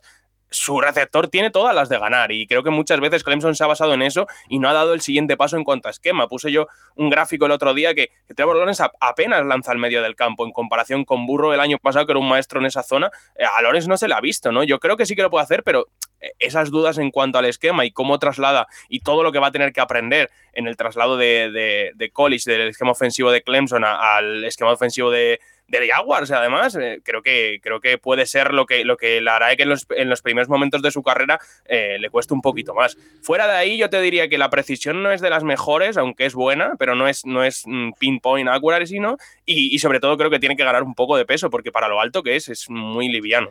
Y, que me da la sensación, Álvaro, eh, ya yéndome un poco al, más análisis de base, no tan profundo como el que podéis hacer vosotros, a mí me da la sensación de que no hemos visto todavía al verdadero Trevor Lawrence. Es que yo me da la sensación de que no lo hemos visto al 100% nunca, de, por eso, lo que ha dicho Nacho al principio. Tampoco se le ha exigido. Yo, yo creo que tiene, también tiene muchos recursos que no. Por ejemplo, eh, en cuanto al juego de carrera, sabemos que en la final, en la semifinal del año pasado contra Ohio State, se echó el equipo a la espalda y prácticamente ganó el partido el solo corriendo, ¿no? Pero que lo que tú dices, no lo ha hecho, y muchas veces yo creo que ha sido porque porque no se ha visto contra la pared hasta momentos finales, ¿no? Contra equipos quizás superiores a, él, ¿no? Que ese es el principal problema, porque cuando se ve en la final del año pasado contra LSU, contra un equipo, en mi opinión, bastante superior, y este año contra Ohio State, que yo creo también es un equipo superior, creo que, se le ha visto un poco mejorable en cuanto a la toma de decisiones, ¿no? Mucho hero ball, mucho querer ganar el partido él, pero simplemente porque durante la temporada ha sido tan superior en todas que, no, no se le ha exigido, yo creo. Eh, siguiente pregunta. El siguiente nombre propio, que es Kyle Pitts, el. Uy, perdón por el gallo. El Tyren de Florida, que yo lo vi, la verdad, y aluciné. Eh, nos dice Iván Girona: ¿Creéis que Kyle Pitts será pick 5 o 6? ¿Y en qué equipo os gustaría verlo jugar? Eh, ¿Tienes alguna preferencia, Álvaro, o no? A mí, a mí me encantaría verle en Bengals. Eh, creo que quizá, eh, no, creo que sea el pick que vayan a hacer, pero creo que un arma así en el medio del campo que para Burro creo que sería espectacular y que, subiría muchísimo el juego. A mí me encanta el piso. O sea, creo que fuera de, cualquier eh, etiqueta posicional que se le pueda poner, es un arma ofensiva grandísima que, es muy difícil de defender y, no sé, yo, yo, creo, yo es que le veo también, ya digo, la posición de Taiden, si le colocas mucho en línea, si no, si no trabajas con sus fortalezas, obviamente como cualquier jugador se puede perder un poco, pero pero me parece un, atleta brutal y, un, un receptor que, es que ha ganado a cornerbacks que van a jugar en la NFL, ¿no? Y les ha ganado por el exterior y, pesa 250 libras. es que es una burrada lo de Pitts. Es, importante aprovecharle bien eh, y es también importante, en mi opinión, para los Bengals tener a alguien que proteja al que le va a pasar a Pitts. Por eso yo voy más a, por un línea que Nacho no está de acuerdo, lo sé. Bueno, no, no, no, no, estoy de acuerdo. Creo que hay debate. O sea, yo creo que se, puede, coger un se puede coger una línea ofensiva en segunda ronda también. ¿eh? Yo, estoy, yo estoy con Nacho ahí también y al principio sí que estaba muy claro que sube el pick 5 a Bengals y lo tenía prácticamente apuntado, ¿no? Porque les va a llegar, ahora creo también que hay debate. ¿eh? A Bengals en el 5 les van a llegar los dos, Sewell y Pitts, si nada cambia. Mm, bueno, lo de Pitts no lo sé. Yo creo que si Atlanta se queda en el 4, coge a Pitts. Uf. Yo creo que si Atlanta, yo creo que si Atlanta Yo es que creo que no se va a quedar en el 4. Pero, ya, pero bueno. ya, yo creo que tampoco, pero yo creo que si Atlanta se queda en el 4, coge a Pitts. Hmm. Y pero bueno, esa, lo de Sewell, no es que si lo cogen es un desastre. Yo creo que si los Bengals cogen a, a Sewell, la nota es un 10 de la elección. ¿no? No, hay nada mm. que, no hay nada que criticarles de ninguna manera, pero creo que si cogen a Chase o a Pitts tampoco. Totalmente. De acuerdo. Eh, mira, eh, hemos hablado de que Atlanta no va a seguir en el 4, probablemente sea porque algún equipo se lance a subir por un quarterback. Y hablando de quarterbacks, eh, Paquito Guichot nos dice, buenas, lo primero, felicidades por el programa, gracias. ¿qué, ¿Qué quarterbacks de los cinco proyectados para primera ronda creéis que nos sorprenderá más a los que no hemos visto mucho college y por qué? yo, Álvaro, me lanzo a dar tu nombre desde ya, porque para una cosa que medio he visto, pues voy a aprovechar. Yo creo que Zach Wilson va a ser el que más impacto va a generar al, primero que lo vaya a ver a todos. Me da la impresión. Sí, seguramente, porque estéticamente ¿no? y en su juego es impresionante ver. Yo te diría, Justin Fields se acaba haciendo el cuarto quarterback elegido, se acaba cayendo un poco. Creo que la gente se va a sorprender mucho y, se va a poder pensar si, si cae en un equipo acorde a su nivel y que, que le, saque sus fortalezas, va, la gente va a pensar cómo ha podido caer tanto este tío. A mí me encanta Justin Fields, creo que en, cualquier otra clase prácticamente, quizá el año pasado no, podría haber sido el primer quarterback elegido y, que, este año caiga a ser el tercero o incluso el cuarto y, como sea, sea, el quinto me parecería una locura, creo que, creo que mucha gente va, a pensarse dos veces eh, porque ha caído tanto. Nacho, ¿estás de acuerdo? Sí, sí, sí, yo, yo creo que es Fields claramente. Y, o sea, yo creo que como Fields pase el 3 es el robo del draft. Y no sé, yo quiero preguntarle a Álvaro, ¿eh, ¿Zach Wilson este año o tú el año pasado? Mm, es que Zach Wilson no lo hemos visto en la NFL. Claro, bueno, pero. Es que, es que yo creo... pero digo, antes del draft. Ah, no, ya, antes del draft. Yo antes del draft me quedaba con Tua porque a mí me gustaba mucho Tua. Ahora, si me preguntas después de un año, yo creo, yo, creo que Tua ha estado mm, muy, muy castigado por un esquema que no hacía nada de lo que él hacía en Alabama. O sea, prácticamente nada. Estuve mirando el, porcentaje de jugadas que salían empty o que salía con cuatro receptores y era ridículo en comparación con lo que tenía en Alabama. Quizá ahora me quedaría con, con Zach Wilson después de haber visto este primer año de Tua, pero como prospect yo me quedo con Tua. Vale, eh, siguiendo con quarterbacks, eh, Mark NFL y Fer nos hacen eh, dos preguntas muy parecidas, así que te junto las dos. Nos dice Mark NFL, ¿qué quarterback creéis que se adaptaría mejor a los Jets? Que recordemos tienen la selección número 2. Y Fer nos dice, hola, para los Jets, mejor Zach Wilson o Justin Fields. Empieza a haber controversia, dice. Eh, ¿Hay duda? O sea, quiero decir, yo en Debería, haber- Za- debería haberla. Veo a Zach Wilson muy claramente el número 2. Sí, se ha, se ha hablado, se ha hablado mucho y prácticamente yo creo que después del Pro Day muchos mm, periodistas decían que estaba que el draft empezaba en el 3. Yo le voy a dar una vuelta a la pregunta y te voy a decir quién es el mejor quarterback para que Jets se, adapte a él, porque creo que es hacia lo que va la NFL, creo que el tiempo de este es mi esquema y vamos a jugar así y tú te vas a adaptar quarterback rookie a este esquema, creo que está pasando un poco. Si me preguntas, yo creo que la mejor elección para, para, para Jets sería Fields, pero básicamente porque creo que es mejor. No, no creo que, que estemos en una época en la que haya que adaptarse el jugador al esquema, sino el entrenador a, a las virtudes del jugador y para mí es el mejor jugador Justin Fields. Rafa, que te tengo por ahí un poco perdido. No sé si tienes opinión en, este, en esta dicotomía entre Zach Wilson y Justin Fields. Eh, Mac Jones. Ojo, aquí diversidad de Mac opiniones. No, no, no, no. El no, quinto y no, con suerte. Yo, yo me, me hace, me- no, el que me hace gracia un poco como, y esto lo comentaba Álvaro en, en, en la- en Twitter hace poco, cómo va oscilando el tema, ¿no? O sea, de Justin Fields de pronto era, estaba ahí Sí, codo sí. con Trevor Lawrence y de pronto cae al cuarto coreback. Dices, no puede ser, ¿no? Yo, yo creo que hay veces que nos dejamos llevar mucho por el, por el, por la- el momento y mm, yo creo que los propietarios, bueno, los, los, propietarios no, porque entonces es Roger y Jones, pero, o sea, que, que tienen que tener la cabeza fría, ¿no? Los que seleccionan de la NFL para a veces no dejarse mm, eh, eh, envolver tanto por toda esta red de, esta red de, de rumores, eh, comentarios, gente como dice Juan Jiménez que muchas veces ni siquiera han visto al jugador del que hablan. Yo creo que, que Wilson y Fields están eh, muy, muy igualados en estos O sea que yo no me atrevería a decir Wilson es el número dos, como se decía categóricamente hace una semana. Yo, yo creo que está muy abierto ese número dos. Y que, y que quedan muchas vueltas por dar. Yo es que el año que más intensamente lo viví fue 2018, porque bueno, el equipo al que Cierto- sigo más de cerca el tenía el número uno y tenía muchos quarterbacks para elegir. Y primero era Darnold, después era Josh Allen, después, y al final acabó siendo Baker Mayfield. Es decir, todavía quedan muchas vueltas que dar. El uno parece adjudicado, el 2 parece que también, pero ojo, que puede cambiar, por supuesto. Yo creo que el 2 no, Paco, ¿eh? de verdad. O sea, yo creo que aquí esto está mucho más abierto de lo que nos imaginamos. Eh, Rafa, mira, una pregunta para ti, ya que Así, tengo con así el... como el año pasado, Sí. el 2, yo creo que era el 2 de Coreba, que era mucho más claro Tua que, mm, que Herbert. Yo creo que ahora no está tan claro, me, me parece. ¿eh? Y conté que el- había, el año pasado había gente que decía que Herbert iba a salir antes que Tua, que, que no fue el caso. También lo había, ¿verdad? Eh, Rafa, ahora que te tengo con el micro abierto, aprovecho. Eh, J. Yagüe dice, en la era moderna, ¿cuántos equipos llegaron a la Super Bowl con un quarterback titular en que era rookie o de segundo año? Pues en la era moderna, ninguno. No, no. Ningún rookie. Solo- Como rookie, ninguno, ninguno. Como Solo- corebacks de segundo año, tenemos una lista de siete corebacks. ¿Queréis saber? eh, espera, a- espera, perdón, Rafa, no lo digas a ver si todavía. aciertas uno, Paco, ¿eh? Mahomes, Mahomes seguro que es uno. no, Mahomes. No, es Mahomes no. Mahon fue el tercer año, sí, sí. Mahomes Ah, perdió segundo año jugando. A ver, Uh. yo de este dato sé que hay dos de esa lista que llegaron al llegaron a la Super Bowl el primer año como titulares de su equipo, pero no Sí, el año. correcto, Son- correcto. Son, son Brady y War- y Kurt Warner. Pero Eh, el, resto, el resto de la lista, Rodríguez puede ser uno. Uno es Rodlisberger, sí, son siete, ¿eh? Álvaro. Wilson, se te- Wilson. O al No, final Wilson saca la lista no. entera. Wilson, sí, Wilson gana Wilson la Super 2000, Bowl en su sí. segundo año. Al final saca la Wilson lista gana. entera, Nacho, ¿eh? Eh, Álvaro, ¿se te ocurre algún nombre más? No, yo, yo iba a decir, yo me sonaba que Warner era uno, pero del resto no tenía ni idea. Mira, Eh, el primero es Dan Marino, segunda temporada llega a la Super Bowl eh, espectacular, pero pierde contra los 49ers de John Montana. Esto es 1900, temporada 1984. Vale. Después Kurt Warner, sí. que es em, titular, pero es su segunda temporada en la NFL, gracias a- al entrenador que mencionaba yo antes, a Luganville en el 98, llega a la NFL, juega muy poco y mm, sí, solamente lanza 11 pases en su primera temporada y en el 99, temporada 99, Super Bowl del 2000, gana, la gana a los Titans, además MVP de la liga. Después Tom Brady, Vale. eh, únicamente lanza tres pases en su primera temporada en la NFL. Es el cuarto coreback, repito, cuarto coreback de los Patriots en esa temporada. Sin embargo, la siguiente pasa a ser segundo porque uno se retira, Freeze, porque al otro lo mandan a la NFL Europa y ven que no puede jugar Entonces Brady le debe no tanto al NFL Europa como Kurt Warner, pero también algo. Hay esa lesión de Drew Bledsoe contra los Jets en la segunda semana y de ahí lo demás ya, lo- la, la historia continúa, no se ha acabado, ¿no?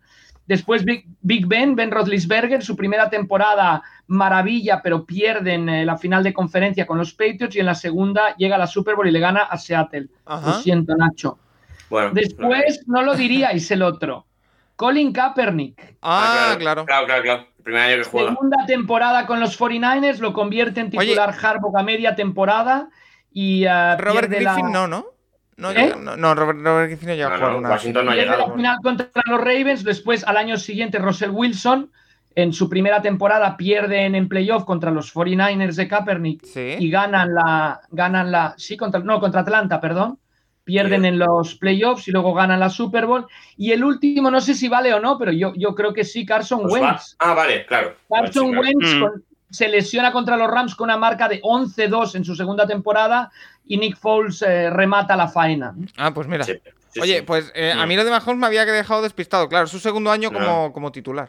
Eh, eh, Álvaro, nos pregunta Antonio Antón, eh, en general, ¿en qué posiciones los rookies se adaptan más rápidamente a la NFL y por tanto un equipo contender draftearía a un jugador en esa posición? Es decir, ¿qué jugadores están teóricamente, porque siempre depende mucho del jugador, del entorno, etcétera, etcétera, pero ¿en qué posición hay menos cambios? Quizá lo hemos dicho, ¿no? La posición del inofensivo es la que más rápidamente te puedes adaptar, ¿no? Yo en esta la que, la que primero se me ha venido a la cabeza es running back. Eh, Sí, sí, por eso son los, pueden tener tanto rendimiento inmediato. Para mí la, primera línea, la línea de defensa, Hmm. Que Es que- tampoco tiene que procesar tanta información, digamos. Eso es. ¿Sabes qué pasa? Que también los fronts en, en college son muy distintos dependiendo de la, de la conferencia a lo que son en la NFL. Pero sí, yo diría, en defensa sí que diría línea defensiva, eh, si acaso más edge que interior, ¿no? Porque el camino es un poco más limpio. Y en ataque diría running back sin duda. Eh, Nacho, ¿estás de acuerdo, no? Por lo que te he escuchado. Sí, pero, pero claro, coger un, a un running back a final de primera ronda, claro, obviamente para mí puedo entender, sí, pero si vas a fundarte en un running back, pues es complicado. No, no, aquí hablamos de equipos que ya están establecidos. es decir, claro. lo, lo que, hizo- Si lo que llega- hicieron los Chiefs el año pasado, vaya. Claro, si llega, si llega, si los Buccaneers y cogen a un running back con el 32, pues, pues tampoco pues los podría pasar y no sería nada raro este año. Eh, Rafa. Es sí. importante lo que comentabas de línea ofensiva. La línea ofensiva tiene que procesar mucha más información que la línea defensiva, con lo cual la adaptación es más complicada, lo cual no quiere decir que Sewell no va a ser titular, obviamente. ¿no? Y, y aparte también el juego de paz en college es mucho más rápido, no tienen que hacer sets tan profundos a la hora de proteger al quarterback, ¿no? Hay mucha más movilidad por lo general en los quarterbacks. Yo creo que sí, línea ofensiva sí que la veo un poco más complicada. Vale. eh, mira, Rafa, eh, ya que te tengo por aquí de nuevo. Fan FH34 Mariners, nuestro querido amigo, nos deja como siempre eh, un par o tres de preguntas que, si no me equivoco, las tienes preparadas, Rafa, así que voy con ellas. Eh, nos pregunta primero, ¿qué equipo ha elegido más veces en el 1 del draft?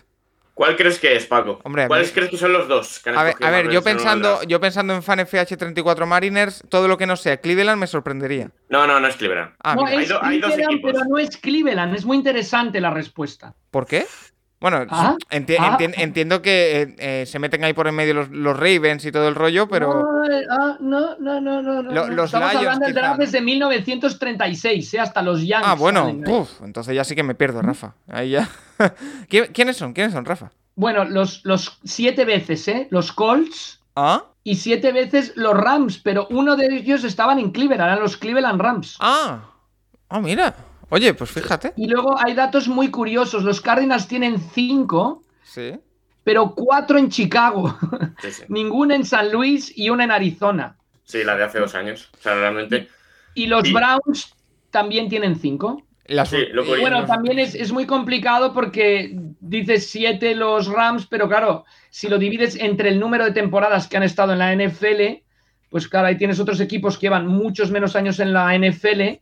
Por ejemplo, los Bucks, los, eh, los Tampa Bay Buccaneers ya han escogido ya cinco veces también, igual que los Browns. Heavy, ¿eh? Sí. Eh, Paco, ¿cuántas veces has cogido eh, Jacksonville en el 1? Pues me atrevería a decir que Tantas como Super Bowls has ganado, Paco. yo creo que esta va a ser la primera, iba a decir. Sí, va a ser la primera. Han sido terriblemente malos, pero nunca han sido el equipo más malo. O sea, son, son malos para ser malos también. Bueno, los Jets, por ejemplo, solo han escogido una vez en el 1, ¿eh? Pues fíjate. Con la La, la siguiente pregunta que nos hace FanFH34 Mariners es si subirá alguien al 4 de Falcons. Es decir, y aquí os, la- os vo- os voy a machete. ¿Sí o no? ¿Van a elegir los Falcons en el 4 en el, el día del draft? Álvaro. Yo digo sí y un quarterback. ¡Oh! ¡Uf! me ha gustado. Eh, Rafa. Yo digo no, hay trade en el propio día del draft. Vale. ¿Y Nacho? Eh, yo, creo yo creo que van a escoger los broncos. Ah, ya directamente dicen los Ya Broncos. diciendo equipo y todo. Sí, no, va, yo digo que son los broncos los que van Yo digo que no, Los broncos, que- los broncos están desesperados por no empezar la temporada con Locke. Una cosa increíble. Y yo digo que no, que los, que los Falcons tampoco eligen en el 4.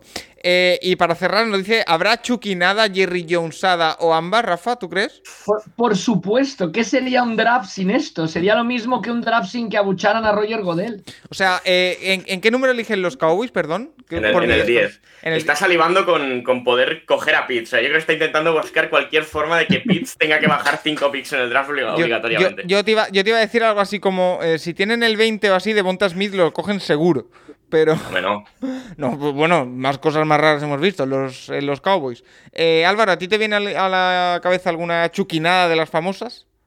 Yo, yo espero que no, porque nosotros tenemos bastantes fans de los Raiders y yo creo que sería demasiado ya para ellos. ¿Cuál es el cornerback más viejo de este draft para que lo cojan en primera ronda? que lo de Arnett el año pasado. Sí, sí, sí. Yo fue flipante, fue flipante. Sí, sí. Mira, seguimos con el número 4 del draft de los Falcons. Dice las Fumble, ¿creéis que New England dará el salto al pick 4 del draft para llevarse a un quarterback de futuro? ¿O buscará otra cosa y se quedará con Cam Newton esta temporada?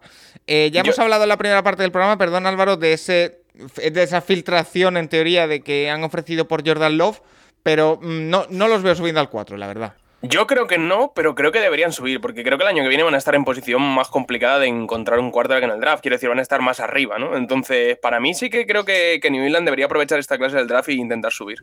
Eh, Nacho, Rafa, ¿algo que decir? Bueno, ya, ya, no, yo no tengo nada que añadir a lo dicho en la primera parte del programa. Eh, Nacho. A mí es que me parece muy caro subir al 4 desde el 15 y no sé, no veo a Belichick dando tres primeras rondas. Y que está por ahí, como tú dices, yo, el nombre que has dado de Denver, están muy desesperados y van a Yo- dar mucho. Yo, yo Paco, para hacer ya una, ¿no? un, un tráiler del programa que tendremos aquí, eh, lo del 4 va a ser apasionante. ¿eh? Sí. Yo creo que tendrían que dar el doble de tiempo entre el 3 y el 4 Para que- para generar para que para que NFL negocien bien. publicidad, todo, porque va a ser, va a ser vibrante. Un, un, Esa es- un two minute warning y todo en medio no, también. no podría ser tan goloso ese cuarto pick eh, para la propia NFL, ¿no? Cuando ya se sabe que Lorenz va a ir el 1, el, el 4, parece que estamos todos mucho más centrados en el 4 que en el 2 y en el 3, ¿eh? Efectivamente. Eh, mira, y ahora tenemos tres preguntas, eh, Álvaro, porque todo el mundo sabe que eres fan de los Washington Football Team, que a ver si tienen nombre pronto, eh, o, o ya están hablando incluso de quedarse así. A mí ya me gusta, ¿eh? Yo ya le he cogido cariño. ¿Sí? Y nos, nos hacen preguntas al respecto. Por ejemplo, Sergi Bladé nos dice: Primero, felicidades a Álvaro y a todos los compañeros de Running por la magnífica guía del, del draft. Y dicho esto, ¿qué priorizarías para Washington en primera ronda? ¿Un línea ofensivo o un linebacker? Creo que una línea, un línea ofensivo estaría bien porque para la segunda ronda puede llegar un buen linebacker. Lo primero de todo, eh, tenéis, si no me equivoco, el número 24. El 20, el 20. El No, el 20. 19, de hecho, ya, el 19. 19. Mm. Entonces vais a estar en mitad de la primera ronda, Washington. eh, y también nos dice Sergi RL que cómo lo ves de cara al draft. O sea, un poquito de, de todo. ¿Cómo ves a, Mm. a Washington Football Team de cara para el próximo draft? Yo creo que fuera de la necesidad obvia que es la posición de quarterback, eh, tienen que la capacidad de, de este año ir mejor jugador disponible. Yo también me tiraría más por, por línea ofensiva porque creo que hay un hueco en el, en el left tackle, sobre todo de cara a futuro. Pero, pero sobre todo porque, por lo que ha dicho Sergi, porque yo creo que en segunda ronda sí que puede llegar un linebacker más de cobertura, que, que yo creo que es mm, lo que le falta a esta defensa de Washington para, para seguir siendo dominante.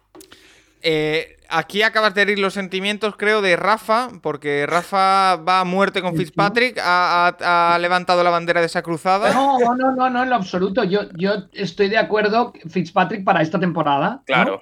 Sí. No sé, Álvaro, no, no sé cuál estoy. Justo te has adelantado, Paco, ¿eh? Porque quería preguntarle a Álvaro, ya que es fan de Washington, cómo ve el fichaje de Fitzpatrick y cómo ve la posición de coreback en Washington esta temporada, incluyendo draft, etcétera. ¿Cómo, Mm. cómo lo ves? Yo creo que ese es el, principal hueco de la plantilla, porque por mucho que Fitzpatrick nos, nos guste y demás, es la inestabilidad en el puesto de cuarto, que es una de las peores cosas que puedes, que, puedes tener, yo creo. Y, y, yo creo que Washington tendría que ir a por algo. Ahora, no creo que esté en posición, eh, como si subir del 15 al 4 ya es complicado, subir del 19 al 4 yo creo que también va a ser muy difícil, y no creo que esté en posición de dar primeras rondas, porque al final Washington es un equipo de playoff, pero es un equipo de 7-9, que está a dos lesiones de, elegir, de, de quedar 4-12 el año que viene, o bueno, 4-13 ya y, elegir en el top 10 y, vas a estar dando un, un pick eh, top 10 prácticamente gratis a, algún equipo. ¿no? Entonces yo creo que Washington, si hay algún jugador, por ejemplo Mac Jones, que cae al 19, creo que debería escogerlo, pero tampoco creo que se deba volver loco. A mí, a mí eh, Álvaro, ¿y qué, o sea, tú elegirías, imagínate tercera ronda, lo que sea, que Mac Jones cae antes, aunque Nacho diga que no, Em, ¿Vas por el coreback? ¿Ves, algún coreback ahí que dices, mira, lo pillo en tercera, en tapadillo, algún coreback de tapadillo? ¿O, a, mí, te a olvidas, o te olvidas de la, de la posición y, confías a ciegas en, Fitzpatrick y Heineken para, para, la temporada? Yo la verdad es que estoy bastante abajo con estas, este, después de Mac Jones, los cuartos después de Mac Jones. Creo que hay muchos para mí con valor de tercer día. No, no creo que, que, cogiese yo ninguno en el segundo día, aunque al final obviamente acabarán saliendo por, por la posición. Y a mí me gusta Jamie Newman, eh, ex guardia de, Georgia de Wake Forest, por, por el hecho de que todavía queda un mundo por descubrir con él, porque tiene el perfil atlético, tiene el brazo, pero no se ha visto nada de lo que puede hacer. Entonces, también te digo que no es solución para el primer año, ¿no? No es solución para meterle presión a Fitzpatrick, no es, no es solución para arreglarte nada el primer año. Quizá elegiría a Jamie Newman porque creo que es el que más techo tiene de todo. Jamie Newman, que lo vimos en el directo en Twitch con Juan Jiménez, ¿eh? de esos eh, quarterbacks menos conocidos del draft. Todo aquel que quiera verlo está en nuestro canal de YouTube. Y después, eh, C. Gómez San Álvaro nos pregunta, porque, y, esto me interesa especialmente porque es un jugador al que yo le tengo echado el ojo para los Browns. Que los Browns mm. puede ser que sí sea el 24 y por eso tenía el 24 en mente. Creo que es el 26. Eh, o sea, no doy una. Eh, C. Gómez San dice: Javen Collins o Caramoa para Washington Football Team. Yo le tengo echado el ojo a Javen Collins, de Tulsa. Hmm, yo, yo prefiero a Coramoa para Washington simplemente por, lo que he comentado. Creo que la falla que tiene Washington en defensa es un linebacker que pueda cubrir y, y Coramoa es el mejor del draft. Vale. ¿Y Javen Collins qué te parece, ya que estamos? Me gusta mucho, me gusta mucho Sevin Collins como linebacker. Yo también tengo, es el tercer linebacker. Bueno, yo, yo a Coramole tengo un poco más como safety, pero el segundo linebacker, por así decirlo, del draft. Y yo creo que para mí tiene un grade de primera ronda, está dentro de mi top 25. Me encanta porque para ser tan grande se mueve muy, muy bien. Eh, creo que son un peso casi más de, de rusher ¿no? que, que de linebacker, pero sobre todo me gusta mucho porque tiene una cosa que, a mí me encanta los linebackers, que es lento hasta, hasta tener el resultado de la jugada, hasta leer, ¿no? Y luego explota, ¿no? Y creo que, que eso, de cara a la NFL, con todo el movimiento que hay en el backfield, con todos los eh, los problemas que se les presentan a los linebackers, creo que puede ser muy interesante y, no te va a fallar una jugada estrepitosamente Saben Collins. De acuerdo. Y ahora ya que vamos entrando a la parte final de esta conversación con Álvaro Rodríguez, eh, quiero plantear algunos escenarios concretos que nos preguntan oyentes, ¿de acuerdo? empezando por Torpedo Kit, que dice, he leído varias veces eh, la posibilidad de un trade down del 13 de Chargers, pero teniendo justo detrás a Minnesota, que también necesita un tackle, ¿bajaríais u os aseguraríais al mejor disponible?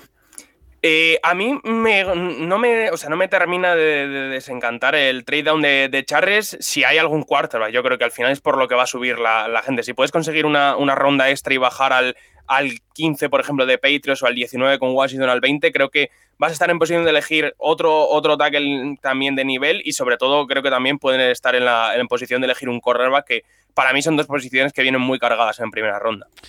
Eh, José Martínez dice, para Green Bay, ¿draftearíais un center o un guard y hacéis la transición a center con alguien de la plantilla? Gracias. Yo, no sé si hay alguien en la plantilla disponible para hacer la transición. Yo creo que yo no descartaría a Green Bay eligiendo center en la primera ronda, la verdad. Es una de las cosas que, que más me, cuadran en cuanto a picks que no se ha hablado mucho. Eh, por ejemplo, Creed Humphrey, el center de Oklahoma, creo que encaja bastante bien. Y en su pick no me extrañaría para nada. Ajá. Porque Dickerson, el tema. A ver, le vimos otro día hacer, hacer el tonto en el, en el Pro Day de Alabama. Pero en principio este chico no llega, ¿no? A jugar en septiembre. Es que yo creo que no, porque por la recuperación, bueno, se rompió el, cruzado en, al final de la temporada, se perdió la final nacional y, y, es el, mismo cruzado que ya se rompió en 2018. Entonces, los problemas de las lesiones con Dickerson son muy grandes. Se ha perdido, de las cinco temporadas que ha jugado, cuatro no las ha podido terminar por lesiones. Entonces, ahí va a estar la duda y creo que los exámenes médicos van a, van a tener un papel clave con él. De hecho, es que he estado leyendo hoy que había equipos que quizá no lo tenían hasta el tercer día. O sea, No, es que es lógico, es lógico. Un jugador que no te acaba cuatro temporadas de cinco, por muy bueno que sea, es que no. hmm, eh, o sea, es muy difícil que, que pueda llegar al segundo contrato de esta manera. hmm. No sé, yo, yo lo dije ya hace, no sé, la semana pasada o la anterior. Green Bay, un tackle debería plantearse también en primera ronda. O sea, por muy bien que haya funcionado este año la línea ofensiva, el right tackle, que era la, la peor posición que tenían, se ha ido, se ha ido. Linsley. Está lesion- Bakhtiari se lesionó el 31 de diciembre. No, va, no va a llegar a septiembre de ninguna manera. Entonces, eh, si quieren seguir teniendo el ataque tan potente que tenían este año, tienen que draftear línea ofensiva y, y sobre todo también, y también por fuera, no solo por dentro. Hmm. Vale, eh, el siguiente pregunta. Esta, Álvaro, te aviso que no te la pasé en el, en lo que te, en el resumen que te hice anoche porque nos ha llegado hace unos pocos minutos. A ver si puedes eh, echarnos un cable. Venga. Nos dice Ricky, eh, primero agradecer el trabajazo que realizáis tú y tus compañeros en Root Running, eh, piropos merecidos, por supuesto. Dicho esto, quisiera que nos dieras tu opinión acerca de qué harías tú como general manager de los Philadelphia Eagles, sobre todo con el primer pick y en general en el resto del draft. Gracias y un saludo a todos. Eh, a mí me han caído muchos palos de la afición de los Eagles. Eh, bien, bien conocido en España, pero yo iría cornerback receptor antes que receptor cornerback. Eh, creo que los Cornerback primero y receptores que receptor. Sí. Eh, cornerback primero y luego un receptor, porque creo que Ajá. receptores puedes encontrar más talento, además, en el estilo que necesita Eagles en a principios de segunda ronda, y cornerback creo que no. Creo que cornerback es una posición que, que hay que atacar pronto y creo que Slay necesita un compañero. Lo siguen, lo siguen necesitan tantas cosas que mejor jugador disponible y para adelante ¿eh? en la primera Hmm. ronda. Hmm, Quarterback no me Bueno. parecería mal tampoco. Bueno, es que Bueno. si, cae algún- si cae alguno ahí, Bueno, se, ver, y se, se provoca un incendio en Filadelfia, ¿eh? como caiga un, un quarterback ahí. mm, Eh, bueno, la confianza en Hars es poca, ¿eh? Sí. Rafa, eh, nos pregunta aquí que NFL eh, si hay algún caso de jugador que apunte a estrella que no haya querido ser drafteable hasta pasar la edad y poder entrar al equipo en el que quiera como agente libre. Creo que solo se quedaría Yo para de aquí- un año, ¿no? Yo invitaría a Quique a escuchar eh, la intrahistoria de esta semana, ¿no? Qué bien, Rafa. Eh, lo Hostia, tenemos, tenemos, mira, cuando, me pregun- cuando nos preguntaba nuestro, nuestro gran aficionado em, de, de los Steelers em, sobre los, las primeras elecciones del draft, eh, ahí hay que decir que se toma, o sea, John Elway Colts, que fue el equipo que lo drafteó, Eli Manning Chargers, Bo Jackson Tampa Bay Buccaneers, bueno, pues de eso va a hablar la interhistoria y yo me parece que, que un análisis tan riguroso como el que hacéis, Paco, no tenemos que decir nada más aquí, o yo no tengo nada más que decir porque vosotros lo habéis estudiado a fondo con Santi Cervera y yo hablaría un poco de, pues, de lo que se me ocurre, o de oídas, o de memoria, o sea que yo invitaría a Kike a escuchar la intrahistoria. Yo prometo, prometo que esto no estaba preparado, ¿eh? la pregunta de Quique, pero sí, efectivamente, el programa de esta semana, que ya lo tenemos preparado y grabado una parte incluso, eh, se va a llamar Los Rebeldes del Draft. Y va a ir sobre los casos de jugadores que no han querido jugar con el equipo drafteado en cuestión. Pero, bueno, pero bueno, esperarse hasta que cumples la edad es, es, eh, Bueno, no sé, es prácticamente no tiene un, es O- imposible. Oye la intrahistoria, Nacho. No, ya, ya digo que, que Lorenz tendría que esperarse cuatro años, ¿eh? Claro. Desde ahora, ¿eh? Sin poder jugar. Claro. Hombre, es complicado. Es complicado que luego alguien te Bueno, firme. Ahí saldrá bueno. ya haciendo un pequeño tráiler. eh, claro, muchas veces lo que ha ocurrido son con jugadores que tienen la negociación porque se dedican a otro deporte también. Sí, sí, sí, sí. Y pueden tener la, la elección de irse a, a otro deporte o quedarse en Que, la, en que la NFL. creo, no sé si estará de acuerdo Álvaro, que Kyler Murray hubiera ejercido esa opción si no le hubieran dicho eres la primera ronda y vienes a. Arizona y vienes un sistema que se va a generar a, a alrededor, alrededor. tuyo, ¿no? Sí. Y de, de hecho se habla mucho de eso, ¿no? De la posibilidad de Kyler Murray de ganarse una carrera en el béisbol y, y pasar de la NFL.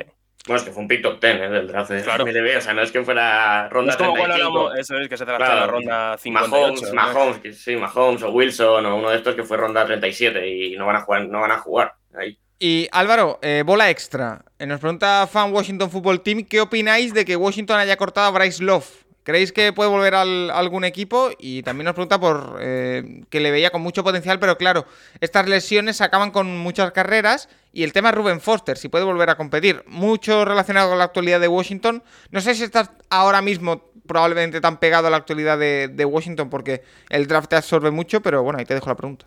Sí, no, yo Bryce Love mm, lo dudo muchísimo por, por lo que comentabas. El tema de las lesiones ya. eh, y se ha visto que no se ha recuperado ¿no? de, de esa lesión y después del tiempo en Stanford.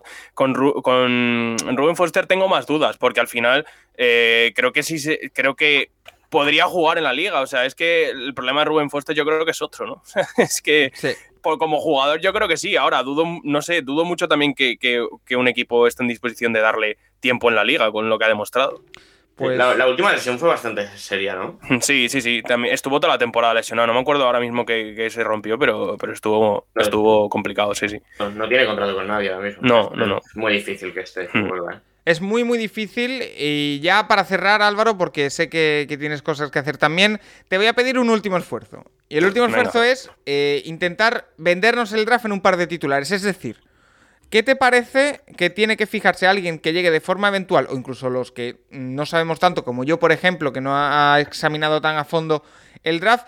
eh, un par de titulares de lo que puede ser el draft. ¿En qué nos tenemos que fijar o en qué va a ser lo, lo más divertido o interesante? Tiene que fijarse en el directo que haga la gente del Capologist, eso Ah, primero. Esto está saliendo maravillosamente bien. No, y sobre todo yo creo que este año la historia de, de los quarterbacks creo que, que es la más interesante. Ya no solo quién es el pick 3, sino como, como comentabais antes, está empezando a dudar incluso del 2, si hay equipos que suben al 3. Yo creo que va a haber mucho movimiento también, que siempre es entretenido en la, en la noche del draft. Y luego seguro que nos echamos algunas risas con algún equipo que escoja alguna cosa extraña, ¿no? Entonces, este año por el año que ha sido, por el problema de la pandemia, por el problema de las no entrevistas, por el problema de la no combine, creo que vamos a ver muchas sorpresas y, se va a sobrereaccionar bastante, que eso también es es súper gracioso y, y poco más. Al final es que lo bueno del draft es levantarte al día siguiente y ver que tu equipo tiene al jugador que, que crees que va a cambiar la historia de la franquicia, aunque, aunque luego no, no sea así. Eh, Sí, Nacho. Rafa, no y esto pasa en 16 equipos, yo creo, ¿no? Sí, sí, sí. No, no, o sea, el, O, o- o todos O menos todos. que- o todos menos eh, lo que acaba cogiendo Seattle en primera ronda. Que este año, claro, eh, habéis perdido ahí el, el tema de eh, a las 5 de la mañana, de repente que Seattle te coja un tío de cuarta ronda en primera y que te puedas reír un rato. Sí, Pero claro, este es año que- no va. La Este año, pregunta es si, si conocerás, Nacho, al que, al que elijas Seattle en primera en segunda ronda. ronda, uf, eh, espero que sí, pero tu primera saber. elección, quiero decir. sí. No, ya, claro. Tenían 56 y van a bajar, o sea que. Bueno, eh, eh, clásico en Seattle. Eh, Bueno, Álvaro Tenemos, Rodríguez. tenemos tres picks, ¿eh? Maravilloso. Álvaro Rodríguez, arroba Álvaro RRY, a seguirle todo el mundo, también a Root Running, porque el trabajo que hacen de verdad es espectacular en Patreon, en, en iVoox, en, con la guía también. eh, vale mucho la pena y, muchas gracias por pasarte aquí a responder todas nuestras dudas, que son muchas. Prometo, prometo de aquí al día del draft aprenderme el orden del draft, lo prometo, porque Y, lo- has- y, a, y a la que te lo aprendas habrá un traspaso. ha sido un auténtico desastre. Eh, pero nada, Álvaro, muchas gracias como siempre. Por- pero no has fallado por mucho tampoco. Has dicho que Washington Ah. tenía la 20, has dicho que Cleveland tenía la 24, ¿no? A ver, tengo, No tengo, no- mal, tengo, nociones, tengo nociones, pero me falta, me falta. Y- un un y hay- 5 hay- pelado de momento. en esto hay que ser, hay que ser riguroso. Eh, lo dicho, Álvaro, sé que estás muy ocupado y que os están pidiendo muchas intervenciones en estos días, así que te agradezco que nos hayas hecho un hueco y que bueno, que habrá sorpresas el, el día del draft, así que eh, iremos hablando. Nada, muchísimas gracias a vosotros, que, que sigáis con el gran trabajo que estáis haciendo, que los números son más que merecidos y, y poco más. Me ha quedado, ah, oh, me encanta estar con vosotros, me, mm, quería haber estado con Juan también, que, que es un crack, eh, por lo que, porque lo que he escuchado y por lo que he visto en su cuenta de Twitter y en el programa. Así que nada, saludos también para él y a seguir con, con el gran trabajo. Mira, me, me sirves perfecto para introducir porque ahora vamos a llamar a Juan Jiménez. Y no es porque os llevéis mal ni porque no quiera estar contigo. Es porque así seccionamos mejor el programa, pero oye, habrá que organizar un, un encuentro seguro. Álvaro, muchas Eso es. Gracias. Chicos. hasta Vamos luego. eh, nosotros en el Capolois a hablar con Juan Jiménez en su sección de QB Nerd. Recuerda que puedes escribirnos a nuestro Twitter, arroba elcapologist, para sugerirnos, preguntarnos lo que quieras cada semana.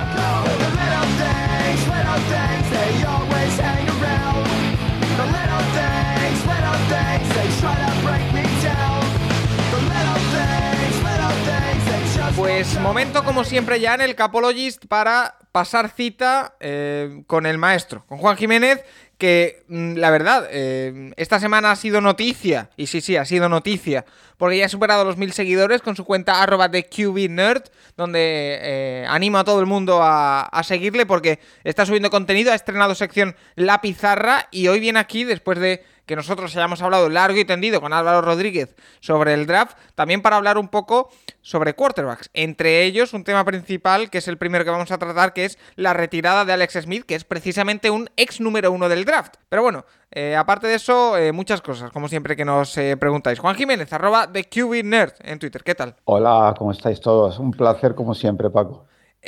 ¿Has tenido esta semana ese, esa, ese logro, lo llamaría, de tener mil seguidores ya en Twitter? Eh, nos decías fuera de micro que, te sorprendía. Sí, eh, muy ajeno a todo este tema, ya lo sabéis, de redes sociales, no pertenecía, no estaba por diferentes razones. Y lo expliqué en su día, Paco, el Capologies y, la pregunta a los oyentes, no la pasión. Me he dado cuenta, de, realmente ya sabía lo mucho que quería este deporte, ¿no? Pero quizá también eh, lo que he hecho de menos, quizá el, formar o el, o el compartir conocimiento, el entrenar, ¿no? Y, y claro que eso está muy lejos de entrenar en un terreno de juego, pero que sí que ayuda un poco a compartir, ¿no? El, esas ideas, esos conceptos que antes pues hacía una pizarra con los jugadores, pues ahora lo puedo hacer con, con personas como, bueno, pues, pues, pues to- todo el mundo, to- todos los oyentes que les apasiona tanto un deporte y que quieren saber del deporte. Y la verdad es que motiva muchísimo por eso. Es un poco como volver a la época aquella de entrenador donde estudias vídeo, estudias jugadores, extraes jugadas y después las explicas. Así que sí, sí, bueno, estoy pasando increíblemente bien. Consume demasiado tiempo, pero bueno, eh, Oye, pasándolo eh, muy bien. Juan, esto no lo hemos hablado, pero eh, te quiero hacer una pregunta. Eh, como, como te le pasa a ti, como te pasó a ti, le pasa a mucha gente que no está en redes sociales. Le da un poco de miedo porque sí que es verdad que se da una imagen de las redes sociales un poco agresiva, un poco violenta, incluso a veces de respuestas de hate y de todo esto, pero eh, yo no sé si te ha pasado, ¿eh? Por- pero estoy viendo una imagen de redes sociales, eh, eh, una interacción con tu cuenta bastante diferente a ese perfil. Entonces, mi pregunta es, eh, el Juan de ahora que lleva casi un mes ya en redes sociales y el Juan de hace dos meses que no estaba, ¿qué le dirías ahora a ese Juan que, no- que tenía quizá un poquito de miedo a eso? ¿Que dónde estabas? O sea que eh, estás ¿Qué has contento de dado ese paso, ¿no? Sí, no, era un poco, eso y además el tema de la adicción, ¿sabes? No quería estar pendiente, ya, ya me paso mi vida con pantallas todo el día, que, que no veo la televisión, todo es, no quería estar pendiente. Pero, pero sí que es verdad, yo, creo que responde un poco, le diría a ese Juan que dices tú, eh, Paco, a, la filosofía general de la vida de, de que, de que tú recibes lo que das. Entonces, eh, quiero, quiero entender que si tú tratas con respeto y opinas con respeto, normalmente vas a recibir respeto. Eh, entonces es muy diferente decir, pues este jugador no vale una, no, a decir, pues, pues yo no lo veo, por ejemplo, ¿no? Claro. Y de manera yo creo que todo el mundo puede apreciar, pues bueno, es tu opinión, no tienes por qué tener razón, ni muchísimo menos, porque todos nos equivocamos, pero sí que, que, que así, pues bueno, pues no buscando controversia y respetando la opinión de todo el mundo, pues podemos hablar de esto y de, cualquier cosa prácticamente. Y, Y es la, la gran alegría, ¿no? Pues, pues que, que- que es eso, que, que la eh, bueno, eh, to- todo el mundo, es que eh, to- todos los oyentes son increíblemente encantadores y educados y, y además con unas preguntas que, que- que- que- que motivan un montón para, para seguir compartiendo, Paco. unas preguntas que son una maravilla y vamos a ir ya con ellas. Tengo a Rafa y a Nacho que siguen aquí con, con nosotros aguantando al pie del cañón. Lo he dicho al principio del programa, que aguantan mucho tiempo y bajo muchas circunstancias. eh, Pero lo hacemos encantados y además es un placer eh, saludar a Juan y celebrar su milestone, como dirían en, ¿no? en el mundo de la NFL. el primero los de... grandes cerveras, los grandes cerveras, un placer los- estar con los dos. El primero, el primero de muchos, y Juan, yo eh, sí que es verdad que el tema de la cierta adicción a eso puede suponer un problema, pero yo te digo que, que con el tiempo aprenderás a dosificar un poco, ¿eh? También te lo... Sí, a buscar más contenido, ¿no? Como hoy está buscando el nombre para la siguiente sección. O, O, parece- o- o- o a dosific- o dosificar o no, ¿eh? Ya veré, que luego hay quien estamos todo el día ahí. Sí, Bueno, no, es- no Na- Nacho no es buen ejemplo, la verdad. La Eh, última, ya he hablado con Rafa, la última va a ser, Paco, eh, eh, Love, eh, Place I Love va a ser la siguiente. Place- Nacho es capaz de estar comiendo una, no sé, una butifarra y entre que corte un trozo y otra enviar un tuit. Sí, sí, o sea, la rapidez de Nacho, Pues- sí me he dado cuenta, me he dado cuenta, sí, sí. ay, buenísimo. Hablamos, hablamos del release de Mon, ríete de, de lo rápido que, que responde en Twitter, Nacho. Sí, sí, sí. brutal, Eh, brutal. Pues eh, vamos, si, si te parece, con esa sección que eh, me recuerda a alguien eso de estar buscando secciones constantemente. ¿eh? Yo también soy un poco obsesivo con eso. Sí, sí, sí, sí. Eh, Nos preguntan varios oyentes y hay que hablar de este tema porque en esta semana se ha retirado Alex Smith.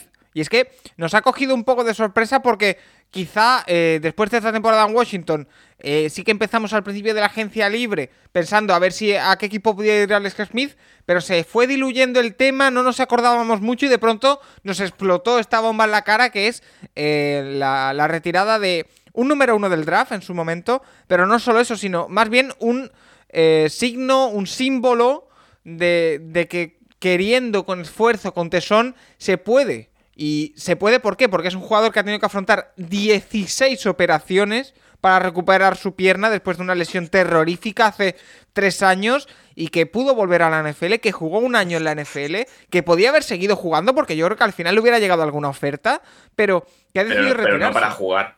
Bueno, para ser suplente, pero formar parte de un equipo NFL, eh, Juan, un jugador que eh, ya hay, alguna pregunta, por ejemplo, Fan Washington Football Team nos dice que si el premio del Comeback Player of the Year debería llamar a, pasar a llamarse eh, Alex Smith Comeback Player of the Year, yo lo firmo, yo lo firmo. Claro. Eh, pero, ¿dónde colocas a Alex Smith en tu imaginario? Pues am, yo creo que Alex nunca fue una gran estrella, supongo que estaréis de acuerdo, no, no Sí. llegó a, para ser el primer pick del draft, ¿no? No, no llegó a ser pues aquel jugador que esperamos todos, pero, pero sí un jugador muy sólido y un respeto tremendo, una carrera muy larga. Ah, además, eh, no, claro, eh, no he tenido la, la oportunidad de conocerlo, ¿no? Pero la impresión, Paco, es que era una grandísima persona, un gran compañero y un gran, pues un gran, un gran jugador de equipo. Y, y estaba escuchando precisamente su entrevista el otro día despedida un poco y es, es eh, realmente me entusiasma, me emociona muchísimo porque son de estas personas que desprenden absoluta bondad y sinceridad y humildad y amor por el deporte y, y contentísimo y feliz de la, de la carrera que ha tenido y, y sobre todo bueno, del esfuerzo que ha hecho, ¿no? que dijo en su momento pues, que tenía que demostrarse él a sí mismo, incluso a sus hijos, ¿no? de, que, de que lo puedes conseguir. Y así lo hizo, volvió y, y- y, bueno, explicaba que no hace mucho, ¿no? Que, que- que fue a esquiar con sus hijos y su padre y, y- y con muchísimo miedo, con muchísimo miedo, pero y tomó la decisión, que estuvo incluso, visitó a los Jaguars, volvió a ver a Aaron Meyer, ¿no? Con el que empezó en college football en Utah, eh, con la posibilidad, que se le pasó por la cabeza la posibilidad de, de- de estar allí, ¿no? De- detrás de, Trevor Lawrence, pero, eh, pero no, decidió que la- esta era la mejor decisión. Yo creo que podemos celebrar todos lo que ha sido una gran carrera y sobre todo una gran persona en- en- en lo que es uno de los, de los, bueno, de esos jugadores que, que han pasado por la NFL. Y que... Uno de eh, los, de los grandes Rafa. ejemplos, Paco, además de, de que el deporte te va forjando, ¿no? También en lo, en lo humano, en lo. O sea, Alex eh, Smith fue primera selección del draft, pero fue una selección muy controvertida, había muchísimas dudas. el draft de Aaron Rodgers, ¿no? Si no me equivoco. Claro. Sí, sí, claro. Eran ellos dos. Después se queda, se, sí, pero pues, luego Rogers cayó más, más atrás, Sí. ¿no? Sí, sí. se queda él en la, en la, mm, en la duda constante cuando le pasa por delante Colin Kaepernick en los 49ers, después de que había llevado a los 49ers a una final de conferencia, va a Kansas City, demuestra que es un coreback NFL, quizás no élite, pero un coreback titularísimo en la NFL en Kansas City. Nunca acaban de ganar el último partido, va a Washington, pasa lo que, lo que ocurre, que ya has mencionado y, y- se repone y acaba jugando y muy bien, ¿eh? porque los, lo- los ex Redskins, la- los números de la temporada pasada, estando él o no estando él, son am, dramáticamente diferentes. Con lo cual, eh, yo creo que es eso lo que dice Juan, una persona que, que le, la, la propia adversidad y la propia necesidad de sobreponerte que, que te ofrece el mundo del deporte, a él lo ha hecho mejor como persona, como padre de familia, como esposo. Yo creo que es, que es un gran ejemplo, sin lugar a dudas. Y que Y no además hay más que ver. Paco, Juan, perdona, Sí, sí, Juan. Perdona, Paco, recuerdo los primeros, cuando estaba en Utah, que es, es uno de los primeros quarterbacks, ¿no? Eh, quarterbacks modernos, ¿no? Que, que hablamos hoy en día, el quarterback corredor, pasador a la vez.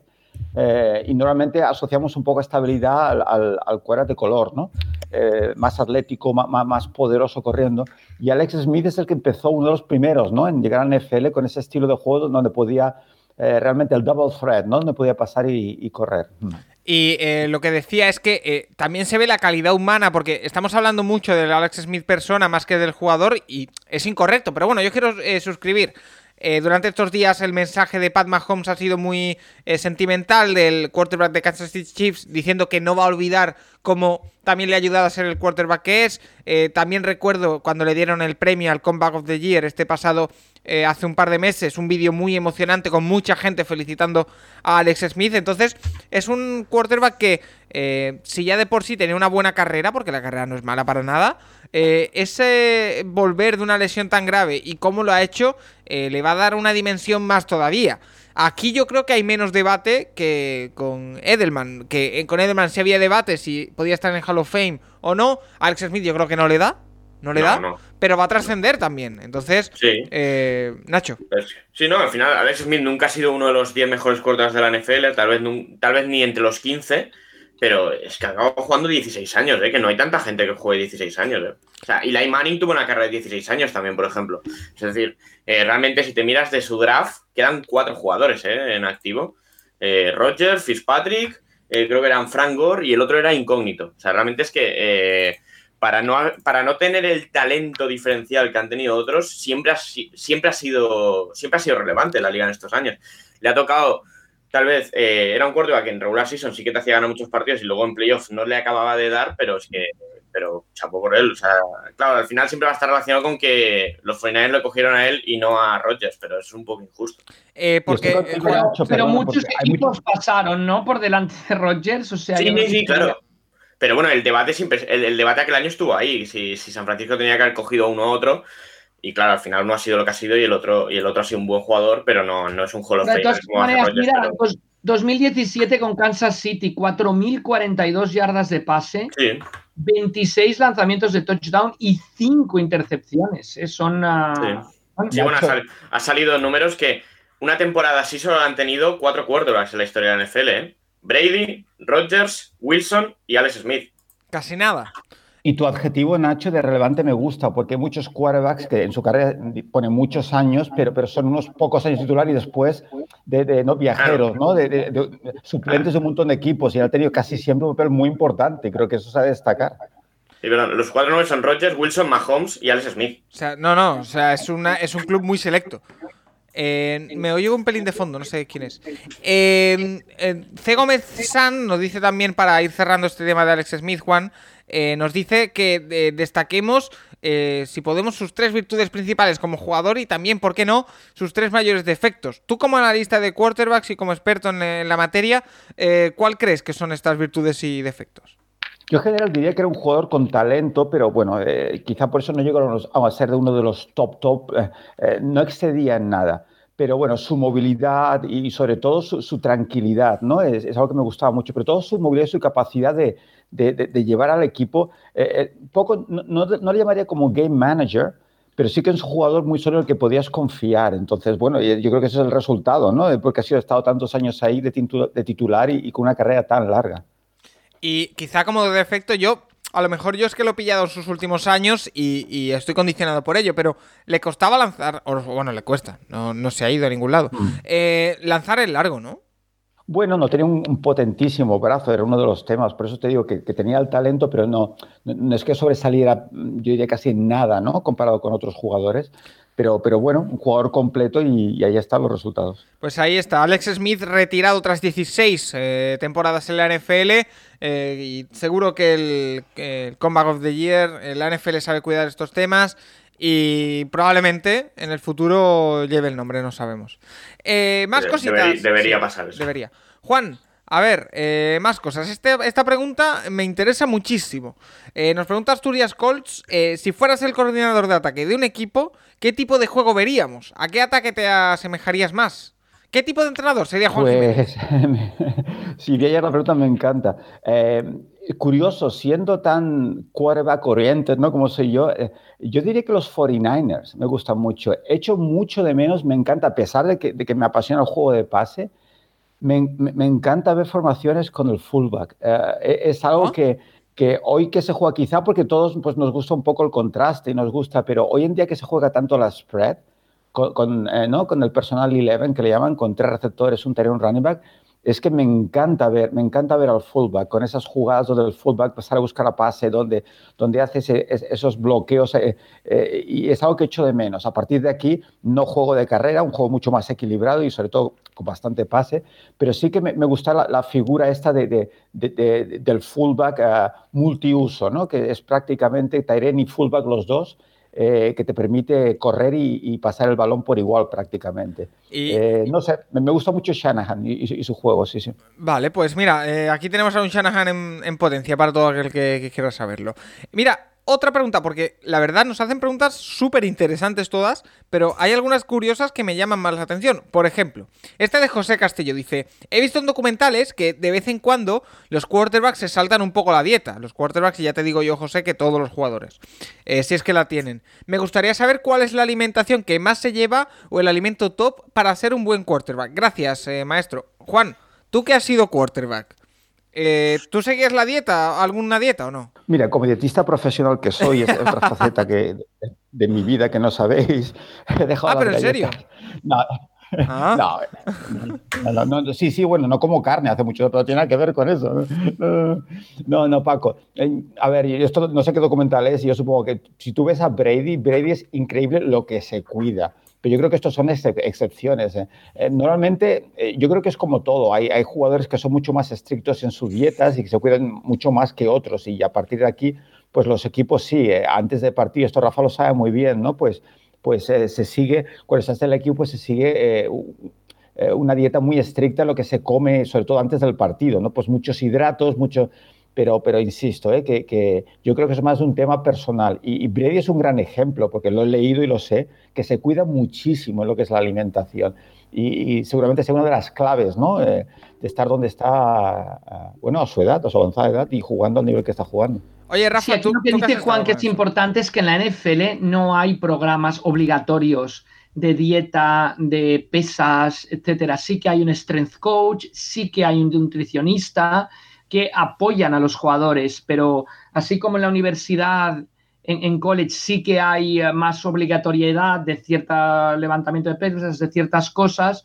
En la NFL no, ya, ya son mayores, ya son profesionales y es como, no sé, el- en cualquier otra profesión, el que hace un máster o el, o el que Claro. investiga o el que mm, se cuida por, por, por durar más tiempo, ¿no? Que, que duerme las horas que No, tiene y- que dormir, y- por ser O sea, más tenemos competitivo. Que comparar, sea, hay veces que creamos como el mito alrededor del deportista profesional y, y el deportista profesional es él y su profesión, ¿no? En, en- en muchas cosas él- es él el que tiene que velar por estar al 120% en lo, en lo que hace como cualquier otro ejecutivo, cualquier otra cualquier otro profesional. Rafa, tú que has estado dentro de, de algún que otro vestuario, eh, el tema de la alimentación de los jugadores eh, es, pues, es muy variopinta, dependiendo del jugador, como dices, pero eh, ¿se intentaba llevar algún tipo de dieta, algún tipo de recomendación? ¿Los No, no, jugadores no, solo en absoluto, en absoluto. Y menos, menos en la Liga Europea. Te digo, es una cuestión. Eso es como Paco, tú vas a la televisión a narrar el, la, la pelea Sí. mm, de esta noche y tú te, tú, tú eres consciente de que tú te tienes que preparar y que tu rendimiento dependerá de la preparación que realices. Claro. Y había gente que le irá mejor dormir un poco más, gente que le irá mejor dormir un poco menos. Y yo qué sé, y quizás si te tomas unos burritos antes de ir a retransmitir, pues no te encuentras tan bien como si Tengo- tomas mm, pasta. No, no lo sé, ¿no? De sí hecho- que lo que dice Juan, antes de los partidos sí que cuidan mucho los entrenadores la dieta, sobre todo mucho carbohidrato y van, optan mucho más por el pollo. No se sirve carne roja antes de los partidos, la comida Ajá. antes de los partidos, y unos entran- optan por el pollo, que también llena más, otros por el pescado. Pero, pero sí que la dieta del día de partido sí que la marca el equipo. Lo demás, cada jugador es responsable. Claro, pero vamos, que Y- yo he llegado a ver. las en- pizzas, al acabar los partidos, por aquellas pizzas que ya me dirás que tienes. Era antes del partido la clave. Me acuerdo que Jack eh, supervisaba eso, Rafa, el- el pasta, pollo, pero a partir de ahí es lo que dices tú, Rafa, lo que estamos comentando, de que es muy personal. Es un- no, no- no- no- no hay que mitificarlo tanto, es un tema muy personal y cada uno se cuida lo que necesita, lo que piensa que se debe cuidar y ya está. Me ha, dado, me ha dado un escalofrío cuando has hablado de burritos, Rafa, porque tengo una experiencia personal. La última vez que me comí un burrito, estuve dos días de baja. Eh, solo digo eso. Lo Eh, recuerdo, Paco, lo recuerdo. Pues, pues te digo, yo creo que hoy antes de ir a narrar, mejor uno- unos, unos macarrones, unos un- espaguetis una- con poca al- salsa, ¿no? Sí, al- algo eh, light un poco, porque si no. Coca-Cola no, porque suele repetir y tampoco va muy bien. ¿no? Pues vamos mal. Eh, Mira, nuestro amigo Serpico Llegata, David Cons, desde aquí un saludo, nos dice, muy buenas, eh, maestro, una pregunta concisa y al mismo tiempo complicada. ¿Cuál de los quarterbacks ya presentes en la NFL en 2020 crees que va a experimentar un mayor crecimiento cualitativo eh, esta próxima temporada? Muchas gracias. Y también nos pregunta lo mismo Iván Girona. Dice que cuál puede ser el quarterback que la rompa la próxima temporada y después nos pregunta por Mayfield, pero ahora voy con, con eso. Primero, os la- eh, Nacho, Rafa, ir pensando que también os voy a preguntar a vosotros, ¿eh? Eh, Juan, ¿qué quarterback va a romperla comparado con este año en el 2021? ne- ne- necesitaría pensar, Herbert y Burrow, ah, ya. Bueno, pero claro, eh, pero esos ya vienen de un nivel alto. Ah, uh, entonces, claro, nivel alto. Han jugado solo un año. Decimos romper, romper. Decir, ¿quién, ¿Quién del draft va a triunfar? Va, no, no, no tiene que ser del, del, draft. A mí, por ejemplo, se me ocurre. Eh, mi, mi, primer pensamiento es Kyler Murray. Eh, eh, y ese pensamiento puede ser que pase de estar a un nivel muy alto como este año a ser nivel que sea candidato al MVP. Ese, ese es mi pensamiento. Hmm. No sé, no sé, Rafa, Nacho, si lo tenéis claro alguno y le damos un poquito de tiempo a Juan. Eh, yo es que estaba pensando en esos dos nombres, si no yo, pues eh, si hay que coger así un jugador que haya jugado mal, Tua, pero es que Burro ha jugado ocho partidos. En Tua, la NFL. Tua puede ser también, sí. Eh... Yo creo que es que Burro ha jugado ocho partidos en la NFL, realmente yo, yo creo que es uno, de, es uno de los nombres. Si acaba jugando, hoy se han dicho que está, eran bastante optimistas con que llegase a la primera jornada, eso habrá que verlo. Sí, no, es, es, cierto, Pero... nos, corrigieron, nos corrigieron lo de la semana pasada en un comentario en iVox y nos decían que, que, ya estaba entrenando y que... Sí, que, pero eso hay que verlo, ¿eh? hay que ir con calma, que es una lesión muy jodida, ¿eh? como Sí, para sí, forzar sí. con algo así. Pero, pero bueno, eh, no sé, o sea, realmente... Sí, el nombre que suele salir en estas cosas, eh, todo el mundo dice, bueno, Daniel Jones se parece a, a Josh Allen, a lo mejor lo rompe este año. Yo tengo dudas con, Dan, con que Daniel Jones vaya a tener un año mejor, mucho mejor este que el pasado. Entonces, no sé, o sea, sí, puedes decir Kyler Murray, yo tengo bastantes dudas con Kyler Murray, más, más con el coordinador que le canta las jugadas que con Murray, Ajá. pero no sé, o sea, yo diría los del año pasado, ¿eh? o sea, realmente. Yo diría, digo Tua porque es el que peor jugó de los tres, pero Burrow también podría ser. Rafa. Pues, pues yo diría dos. A mí me encanta la progresión de Herbert, sin lugar a dudas. Yo, yo creo que, como dice Juan Jiménez en redes sociales, de Skype is the limit, ¿no? O sea, creo que, que, puede crecer muchísimo, todavía más. Y a mí siempre me ha gustado mucho Daniel Jones. Yo creo que Daniel Jones sí que tiene problemas de, de, de saber si viene el blitz o no, por dónde viene, de reconocimiento de... Pero yo creo que si supera eso puede dar el siguiente paso. Si no, no, pero yo, yo, diría estos dos nombres. Pues mira, disparidad de opiniones tenemos, porque Nacho no confiaba en Daniel Jones y, y Rafa un poquito más. Eh, la otra pregunta de Iván Girona, Juan, es ¿qué crees que le falta a Baker Mayfield para ser un top 5 de la liga? Uf, lo veo complicado, ¿eh? pero no sé. Eh, yo es que lo, lo, primero que debo decir es que creo que a Cleveland no le hace falta un Baker Mayfield top 5 de la liga. Pero bueno, a partir de ahí, ¿qué le puede faltar? Bueno, eh, algo que ya mejoró la temporada pasada, Paco, ¿recuerdas que, que aquí en el Capology... El ay, ay, ay, ay, famoso, ¿no? Sí, no, es sí, la madurez, la madurez de tomar... Eh, a veces el, el, tema de los quarterbacks con tantísimo carácter y tanto ímpetu y tanto es el querer hacer demasiado, ¿no? A, a veces hay que, hay, que, hay que dejarlo y ya está, no puede ser, pues la siguiente jugada. Y, y mejoró mucho eh, Baker Mayfield esta temporada pasada a partir de ahí tiene sus limitaciones. Ya sabes, porque no soy muy gran fan de los sí. que no son demasiado altos porque te limitan el juego del pocket y necesitas, se encuentra mucho más cómodo fuera de él, pero que, que es un jugador con muchísimo talento. Entonces, con, con, un sistema de juego donde se le permita mover, play action, salir un poco, lo que decíamos, que la línea pueda bloquear hacia adelante y no tenga que jugar excesivamente desde el pocket, ¿no? Con esos 5 o 7 pasos, ¿no? Con la línea yendo hacia atrás, eh, si siguen ese proceso de madurez, tomando buenas decisiones, pues un jugador, pero, pero más, más que interesante para, para los amantes, a, los que queréis tanto, a, a los Browns, Paco. Yo, yo, creo que podéis ser optimistas. Yo creo que eh, Nacho, Rafa, no sé si estáis de acuerdo, creo que nunca va, o sea, nunca. Sería muy raro que llegara a ser, a ser un top 5 de la liga, pero como reitero, no hace falta que sea un top 5 de la liga. O sea, el nivel de este año ya es más que suficiente para que el año que viene, eh, si todo va bien, los Browns vuelvan a estar arriba. Pero no sé eh, si, si, lo veis posible o no, Nacho. A ver, top 5 es que. Está muy difícil. No, es que son muy pocos realmente. Y. A ver, me parece complicado. Ahora mismo, tema, perdona, perdona, Nacho. Es... Eh, ahora mismo, ¿dónde lo. Tú que, que, tienes siempre tu ranking en la cabeza, más o menos, ¿dónde tienes colocado a Mayfield? ¿Top, top 10? 15. Top 15. ¿No llega al top 10? No. ¿Después de la última temporada? No, no. Vale, vale. No, yo creo que no. Paco, pero tampoco es tan importante. Yo creo que estamos siempre pensando top 5, top 3, top 7. Dan Marino siempre fue un top 5 y solo llegó a una Super Bowl. Sí, o sea, sí, sí. yo creo que hay, que hay que tener conciencia de que estamos hablando de un juego de equipo y que no tenemos que focalizar tanto en, en si mi coreback es élite o no es élite. Lo, lo, que yo quiero es tener un coreback que sepa dentro de un sistema llevar a mi equipo a, a ganar partidos, ¿no? Yo creo que, mm, bueno, no sé, no, no, no sí. es el ejemplo. Brady quizá no era un top 3 al inicio de temporada y mira cómo acabó. Entonces, te digo que no, no lo quería la gente ni en las ligas fantásticas. No, Él, no, por supuesto. Entonces, yo creo que también esto a veces nos dejamos llevar por esto, es un top 3, es un top tal, pues no, yo creo que lo importante es tener un coreback que pueda llevar a tu equipo a ganar partidos y Baker Mayfield ha demostrado que, que esto lo sabe hacer. Por supuesto, pero yo, yo, yo, aprovecho, yo aprovecho, perdonadme, y eh, acabo de buscar mientras vosotros hablabais y hablabais de- y decía Rafa que no era importante el tema del ranking, yo me he ido a buscar el del año pasado. Eh, Nah, claro. Baker Mayfield estaba colocado el número 23 y tenía por delante a un tal Drew Lock, Y a a un Josh tal Allen, ¿dónde Jared estaba? Goff. ¿Qué? Josh Allen, Josh Allen estaba por ahí también. Josh Allen estaba el 19, sí. Tenía por Sí, delante claro. un tal Drew Lock, a un tal Jared Goff, a un tal Sam Darnold, a un tal Jimmy Garoppolo. Bueno, pero es que la temporada 2019 de, de Mayfield fue horrible. De todas, Horrible, maneras, de todas horrible. maneras, yo creo que la comparación con Josh Allen, por ejemplo, no, no tiene mucho lugar. O sea, porque Josh Allen sí que es un coreback que tiene que echarse a su equipo a las espaldas para ganar partidos.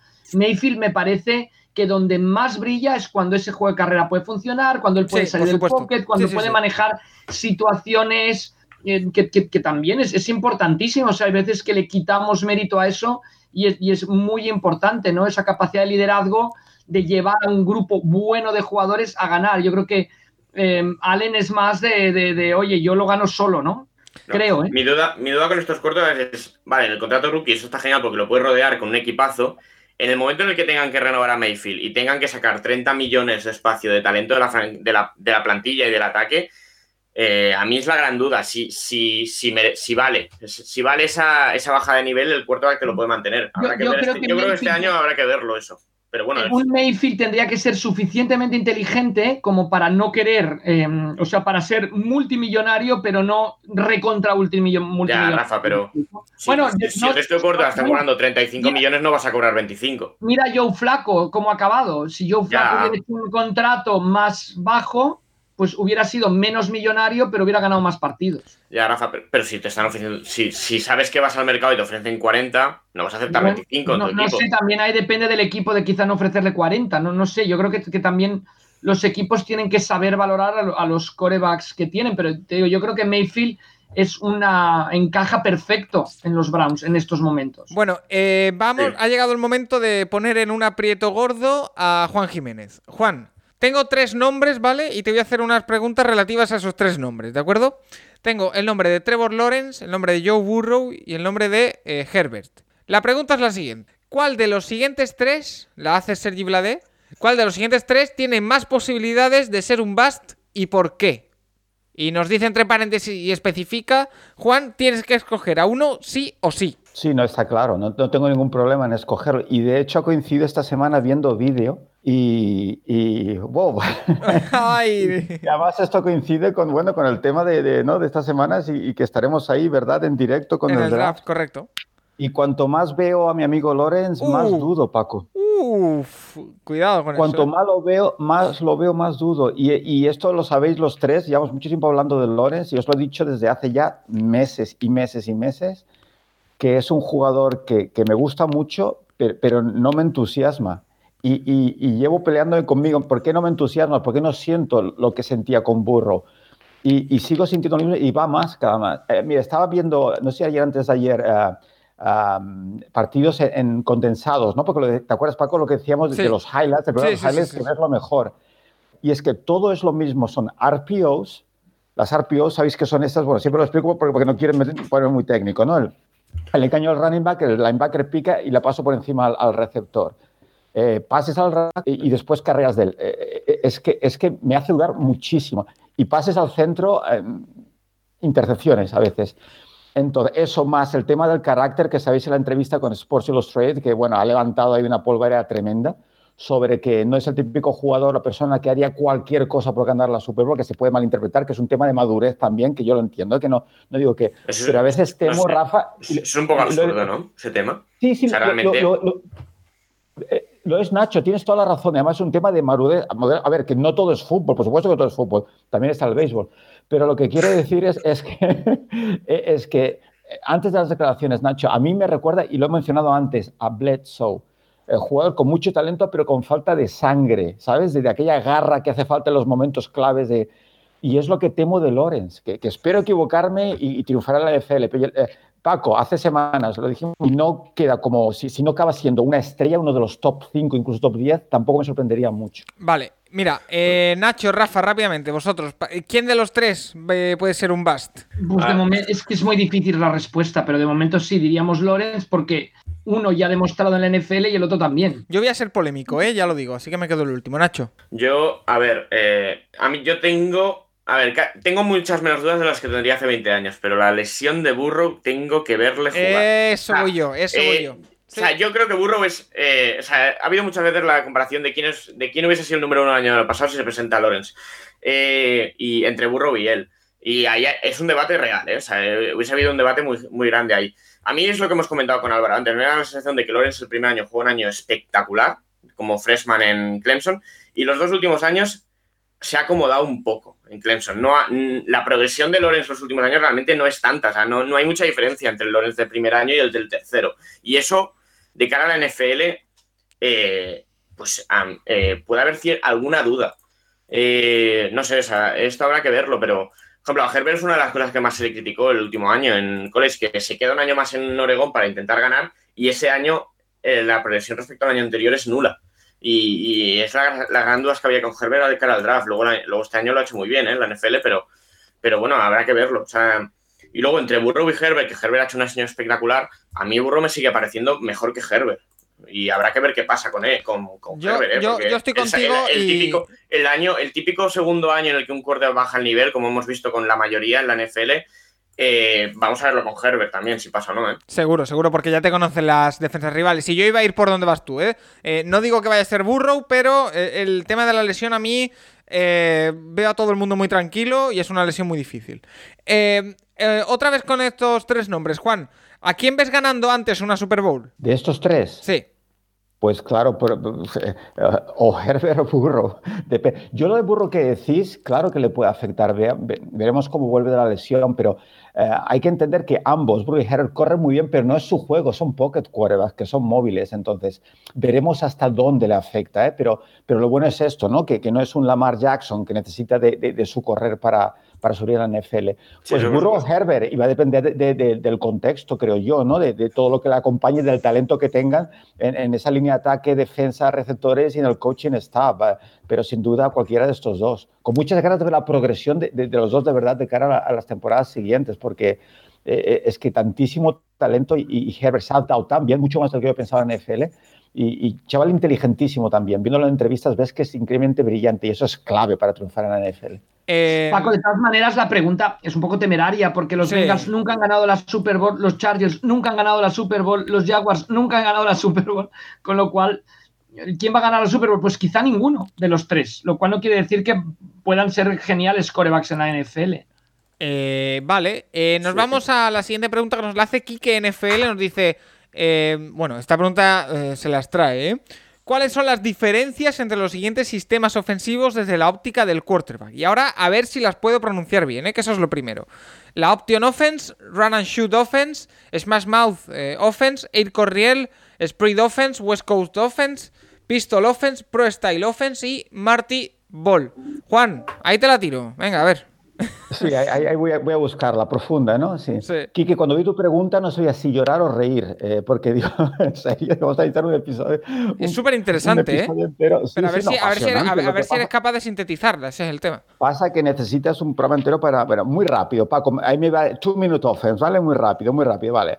Eh, desde el punto de vista de- del quarterback, decíamos, óptica del quarterback, option offense, ¿eh? quarterback corredor. ¿eh? Option offense es ese tipo de estilo donde eh, aíslas a un jugador defensivo, no le bloqueas y dependiendo, de lo que haga, pues se la queda al quarterback o se da al running back. O sea, necesitas un quarterback corredor en la option offense.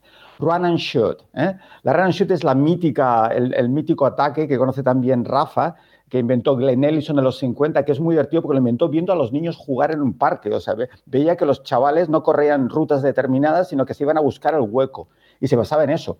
Eh, en cuatro receptores, un running back, y era prácticamente todo pase. Eh, eh, más que rutas que se veían rutas, pero buscaban sobre todo el hueco, improvisaban, ¿no? buscando el hueco entre la defensa.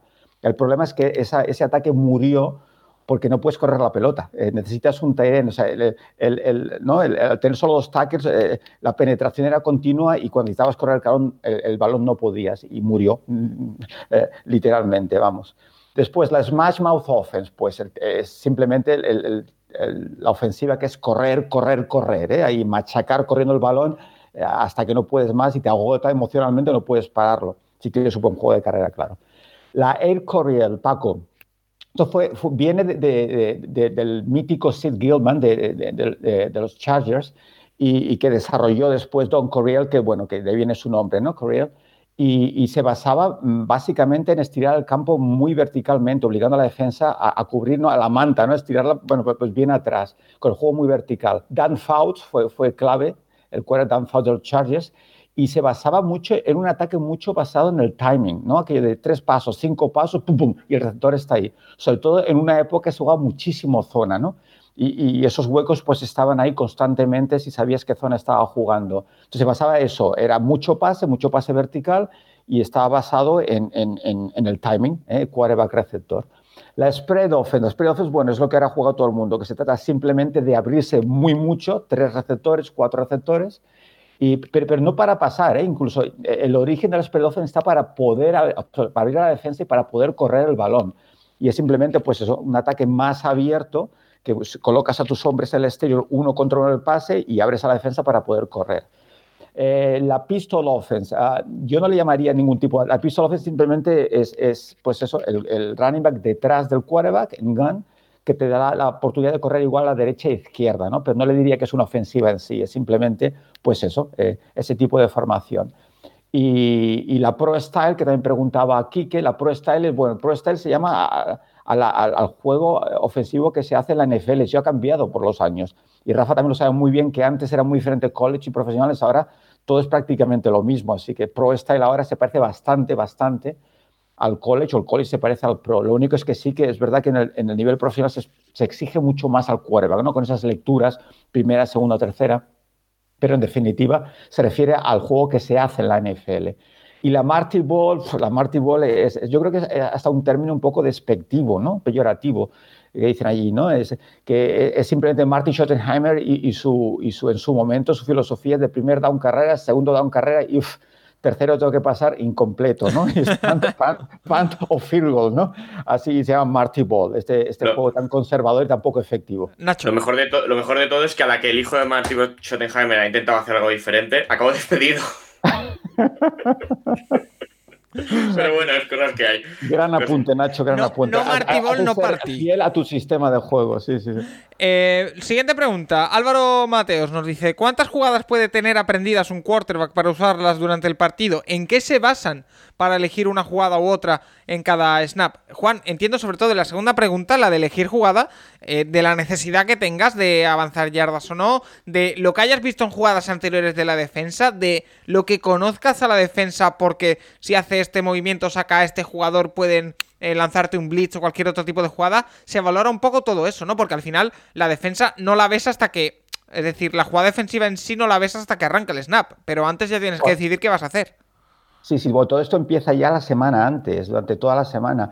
Eh, recordamos que los equipos tienen un playbook muy extenso, pero solo se, se, deciden o se escoge una serie de jugadas para ese partido que se entrenan durante la semana y son las más adecuadas para atacar a esa defensa eh, después de ver film y después de, ver pues, qué, puntos débiles puede tener esa defensa. A partir de ello es lo que se utiliza en el partido. Entonces, se busca atacar ese corner, por ejemplo, ¿no? que quizás no es tan rápido como debería ser.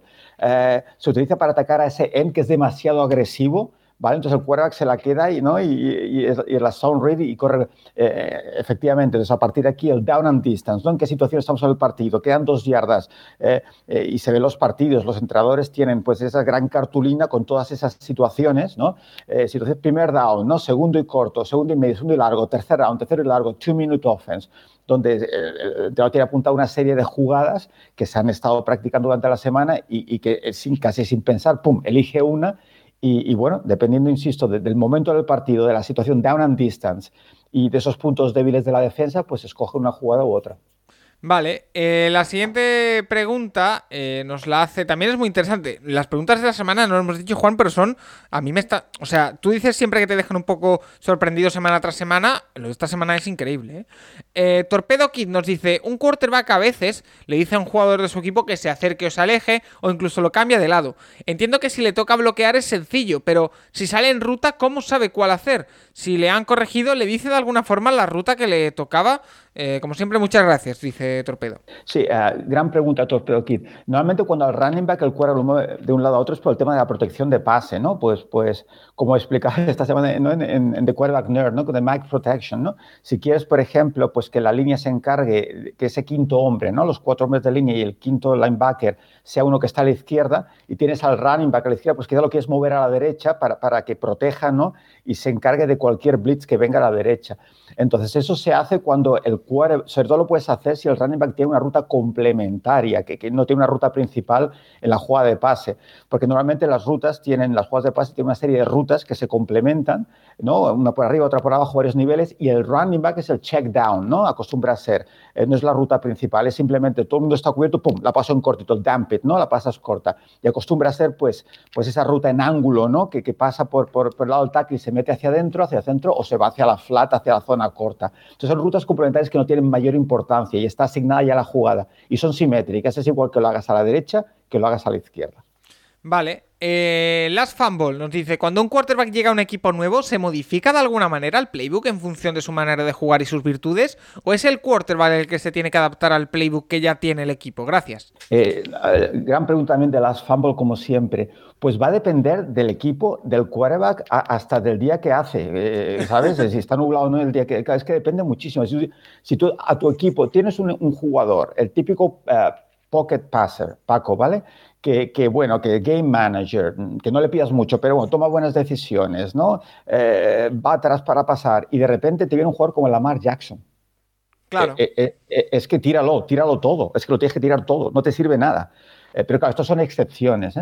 Entonces, eh, al revés, eh, mira, Washington, ¿no? Eh, acabas, pues, como cuerda titular, acabas este año, pues, fichando a un veterano, ¿no? Que está por todas, pues, no tienes que cambiar nada. Le puedes tirar lo que quieras. Claro, exacto, porque se va a adaptar a ese sistema y, y, y lo entiende y lo conoce y simplemente ha, ha, ha, de aprender, pues, la nomenclatura, que es muy, seguramente será diferente, pero los conceptos los conoce todos. Entonces, insisto, va a depender del tipo de quarterback que fichas. Y lo que acaba pasando cuando el quarterback es, es, es pues tiene su calidad y es bueno, eh, pues está en, con, en, constante comunicación con los entrenadores. Y entonces, pues, oye, pues esto me gusta más si hacemos esto, pum, pues haces esto. Mejor que el Tyren haga eso, pues está más cómodo.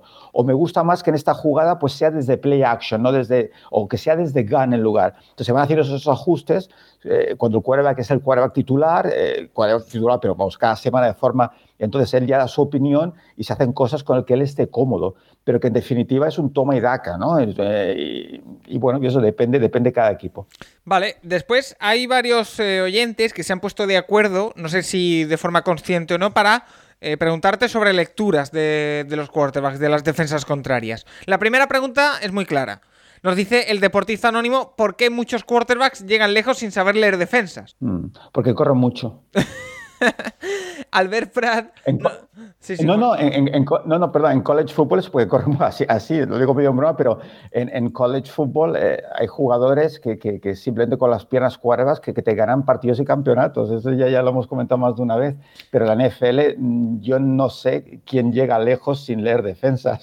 No lo sé, no lo sé. Pocos. Una temporada puede ser una buena temporada, pero es muy difícil, es muy difícil eh, ser un quarterback eh, titular durante muchos años si no tienes la capacidad de entender qué te hace la defensa ahí delante.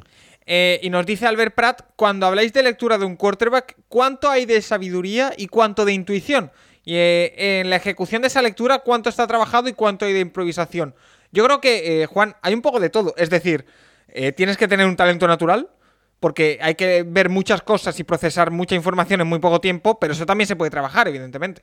Claro, qué, gran pregunta, Albert. Pues eh, yo diría que los buenos quarterbacks son los que entienden las defensas y lo que hacen y, lo, que, lo, que, tienes que hacer contra esas defensas. Y los grandes quarterbacks son los que además saben improvisar, porque no siempre acaba ocurriendo lo que tú crees que va a ocurrir. Entonces, esa capacidad de improvisar, de, tomar decisiones bajo presión, de lanzar desde cualquier posición prácticamente, ¿no? Cuando, cuando ese linebacker no esperabas eh, que estuviera ahí y entrara, pues, pues es, lo que hace que en esos momentos claves donde, eh, como dicen en inglés, ¿no? El, el, que es capacidad, capaz, eh, capaz perdón, de, producir off-script, ¿no? Eh, fuera del guion, eh, eso ya es cuando tienes ahí un, un super mega quarterback. Pero sí, todo empieza por entender qué hace la defensa y, tomar lo que, lo que ellos te dan, ¿no? Y, a partir de aquí, pues bueno, como no ocurre siempre, pues la capacidad de improvisar. Y después Kike NFL también nos dice, ¿en qué se basa el quarterback para precisar el pase en el interior o exterior de una ruta fade o similares? es decir, eh, por fuera de los hombros o por dentro. Sobre todo cuando parece que no se logra la separación y está al 50%. Es decir, una ruta fade, eh, Juan, si no me equivoco, corrígeme, eh, es un tipo de ruta en el que te da la opción de, eso, de tirar por dentro o por fuera y, y tiene que decidir el quarterback. Pero ¿en qué se basa?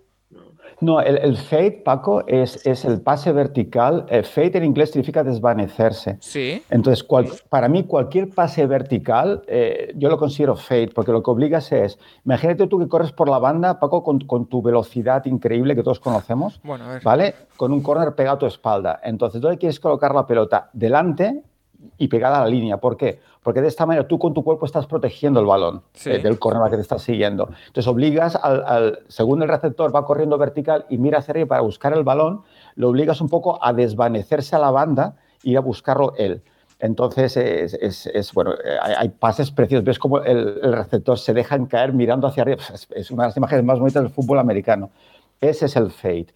Entonces, a partir de aquí es cierto, es una gran pregunta. Eh, muchas de estas eh, rutas tienen su, punto pues, ideal, digamos, donde la localización ideal donde quieres pasar el balón. Por ejemplo, no sé, el post, ¿no? que es la ruta vertical que va hacia, hacia el centro. Normalmente lo vas a pasar cuando no hay safety, cuando hay dos safeties abiertos y tienes el hueco, por lo que quieres pasar justo por delante, de manera que el, receptor ni se pare, que siga corriendo, ¿eh? le invitas a seguir corriendo. El slant, que es esta ruta muy cortita, ¿no? unos tres pasos y hacia adentro el receptor, la zona de linebackers, no, esta no la puedes pasar antes, tienes que pasar al pecho, de manera que el receptor la reciba y enseguida se proteja, porque el impacto puede ser brutal, porque hay mucho tráfico en medio. Eh, la combinación fade uh, y el back shoulder throw. El back shoulder throw, Paco, tengo la... no lo sé, eh, no lo he visto en ningún sitio, ni he encontrado información porque lo he buscado. Yo estoy, estoy convencido que fue el resultado de, de algún quarterback chapuza que no consiga lanzar el fade y se dieron cuenta que, que quedando corto también se completaba el pase. Juan, lo que es alucinante de esto es que este pase no existía antes. Por eso te digo, Rafa, estoy convencido y, que es fue indefendible, además. O sea, yo creo que para el pobre cornerback es, es indefendible. Y además, es curioso, pero estoy hablando de los años 80, no existía el back shoulder. Rafa, yo me acuerdo en Dragons estar enseñando el fade, que cuando empezaba, y los quarterbacks no sabían pasarlo. ¿Sabes por qué? Porque se la pasaban al jugador.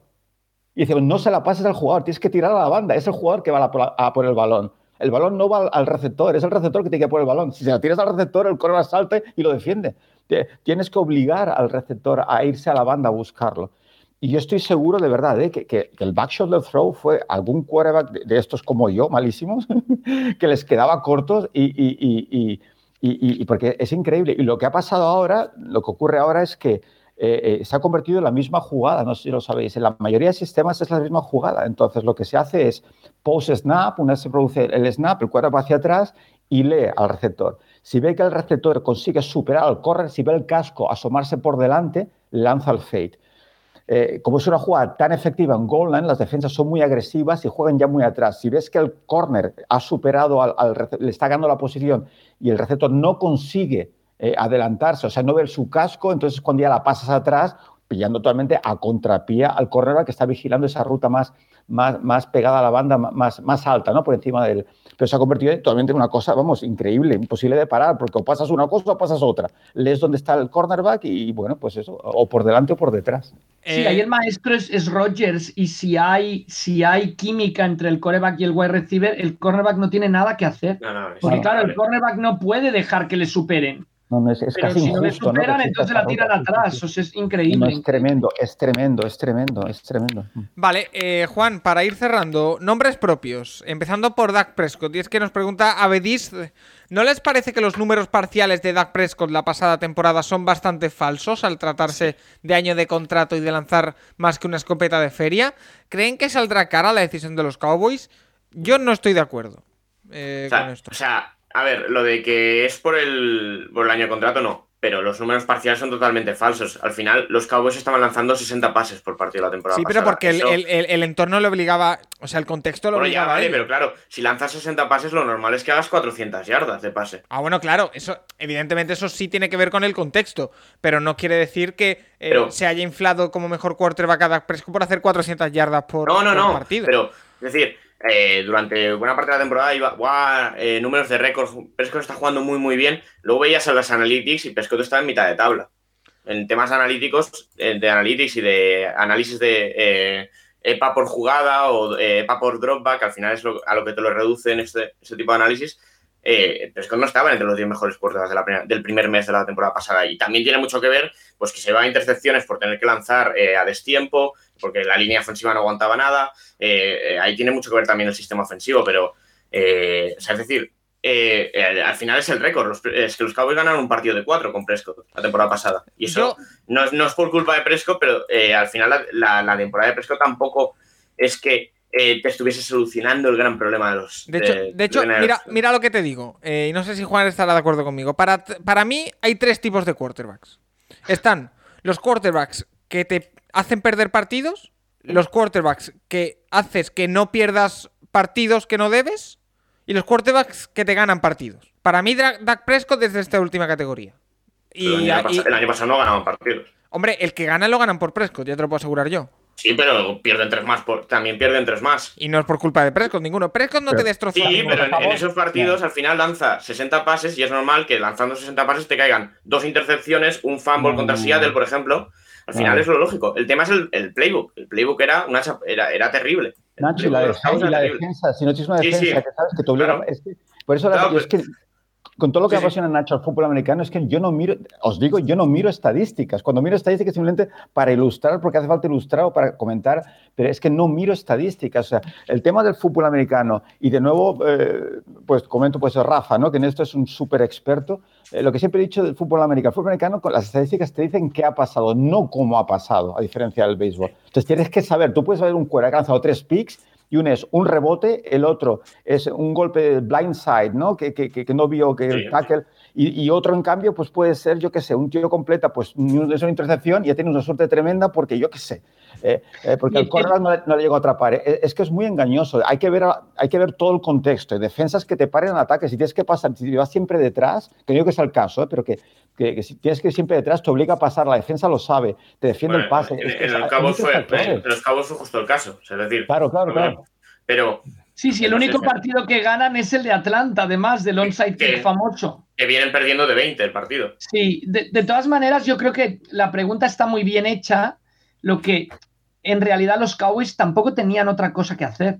O sea, también analizando ya no la, la parte de Prescott, sino la situación eh, de la franquicia, es que le, le tenías que ofrecer el contrato. ¿Qué haces? ¿Ir a eso sí, buscar un eso sí. ahora? Mm. No, no, eso sí, claro. O sea, el contrato tenía que ofrecérselo claramente. Y bueno, a mí no me parece una mala decisión. Habrá que ver ahora cómo, cómo, cómo lo rodean y si tienen defensa. Porque si van a jugar lo mismo que el año pasado y Difícil. Prescott juega todo el año, pues acabarán ganando 7 partidos, no, no 11.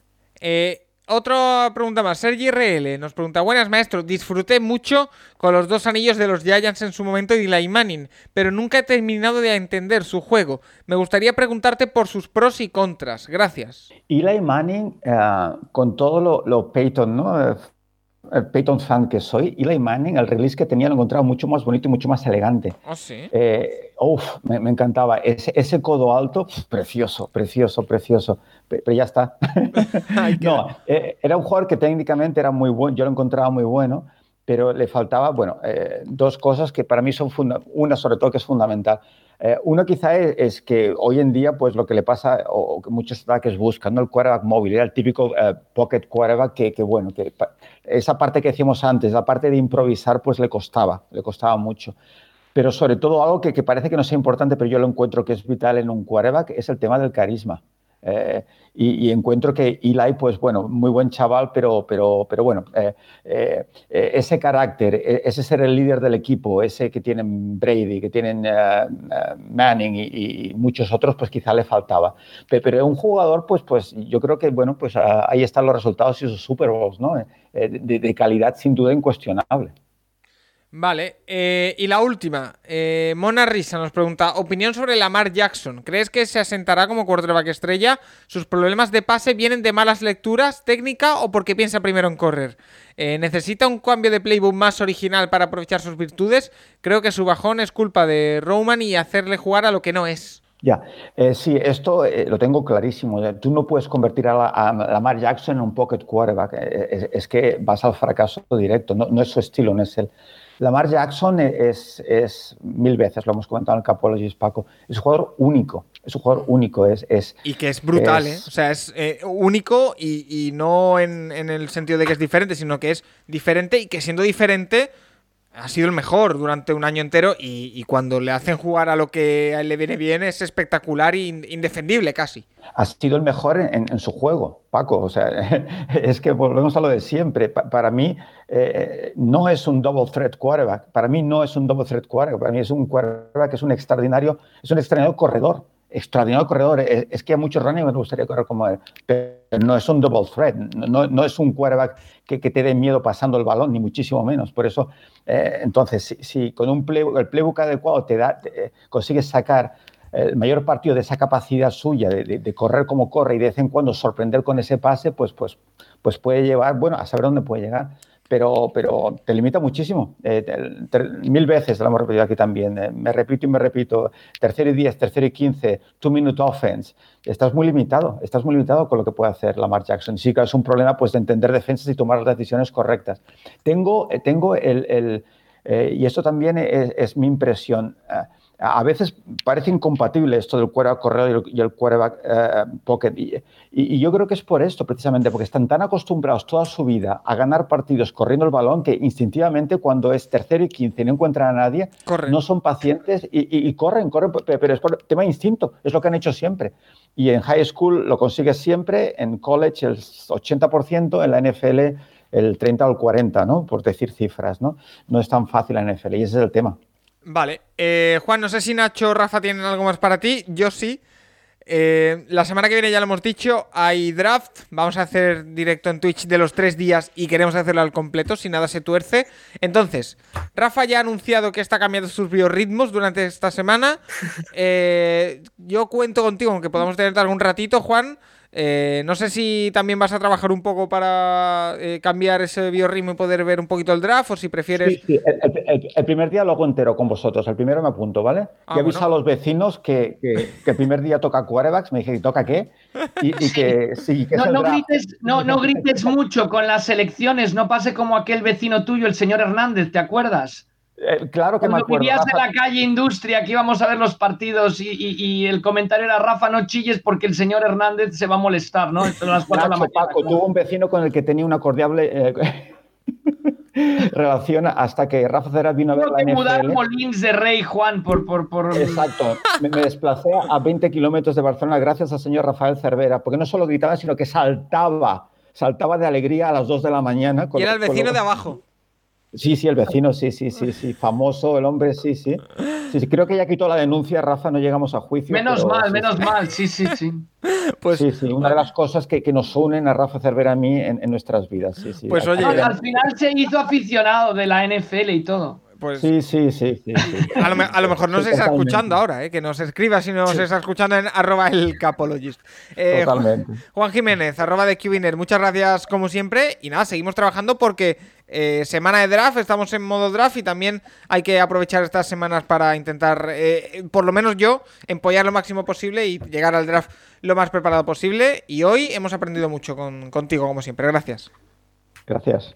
Eh, Nacho, Rafa, vosotros que habéis estado todo el programa y habéis resistido, como siempre, os vuelvo a agradecer estar una semana más en el programa y que nos vemos la siguiente, porque eh, tenemos muchas cosas. El viernes sale la intrahistoria con Santi Cervera eh, hablando de los rebeldes del draft, de los jugadores que decidieron no jugar en los equipos seleccionados y si, vol- y si podría volver a pasar. Cuidado con eso.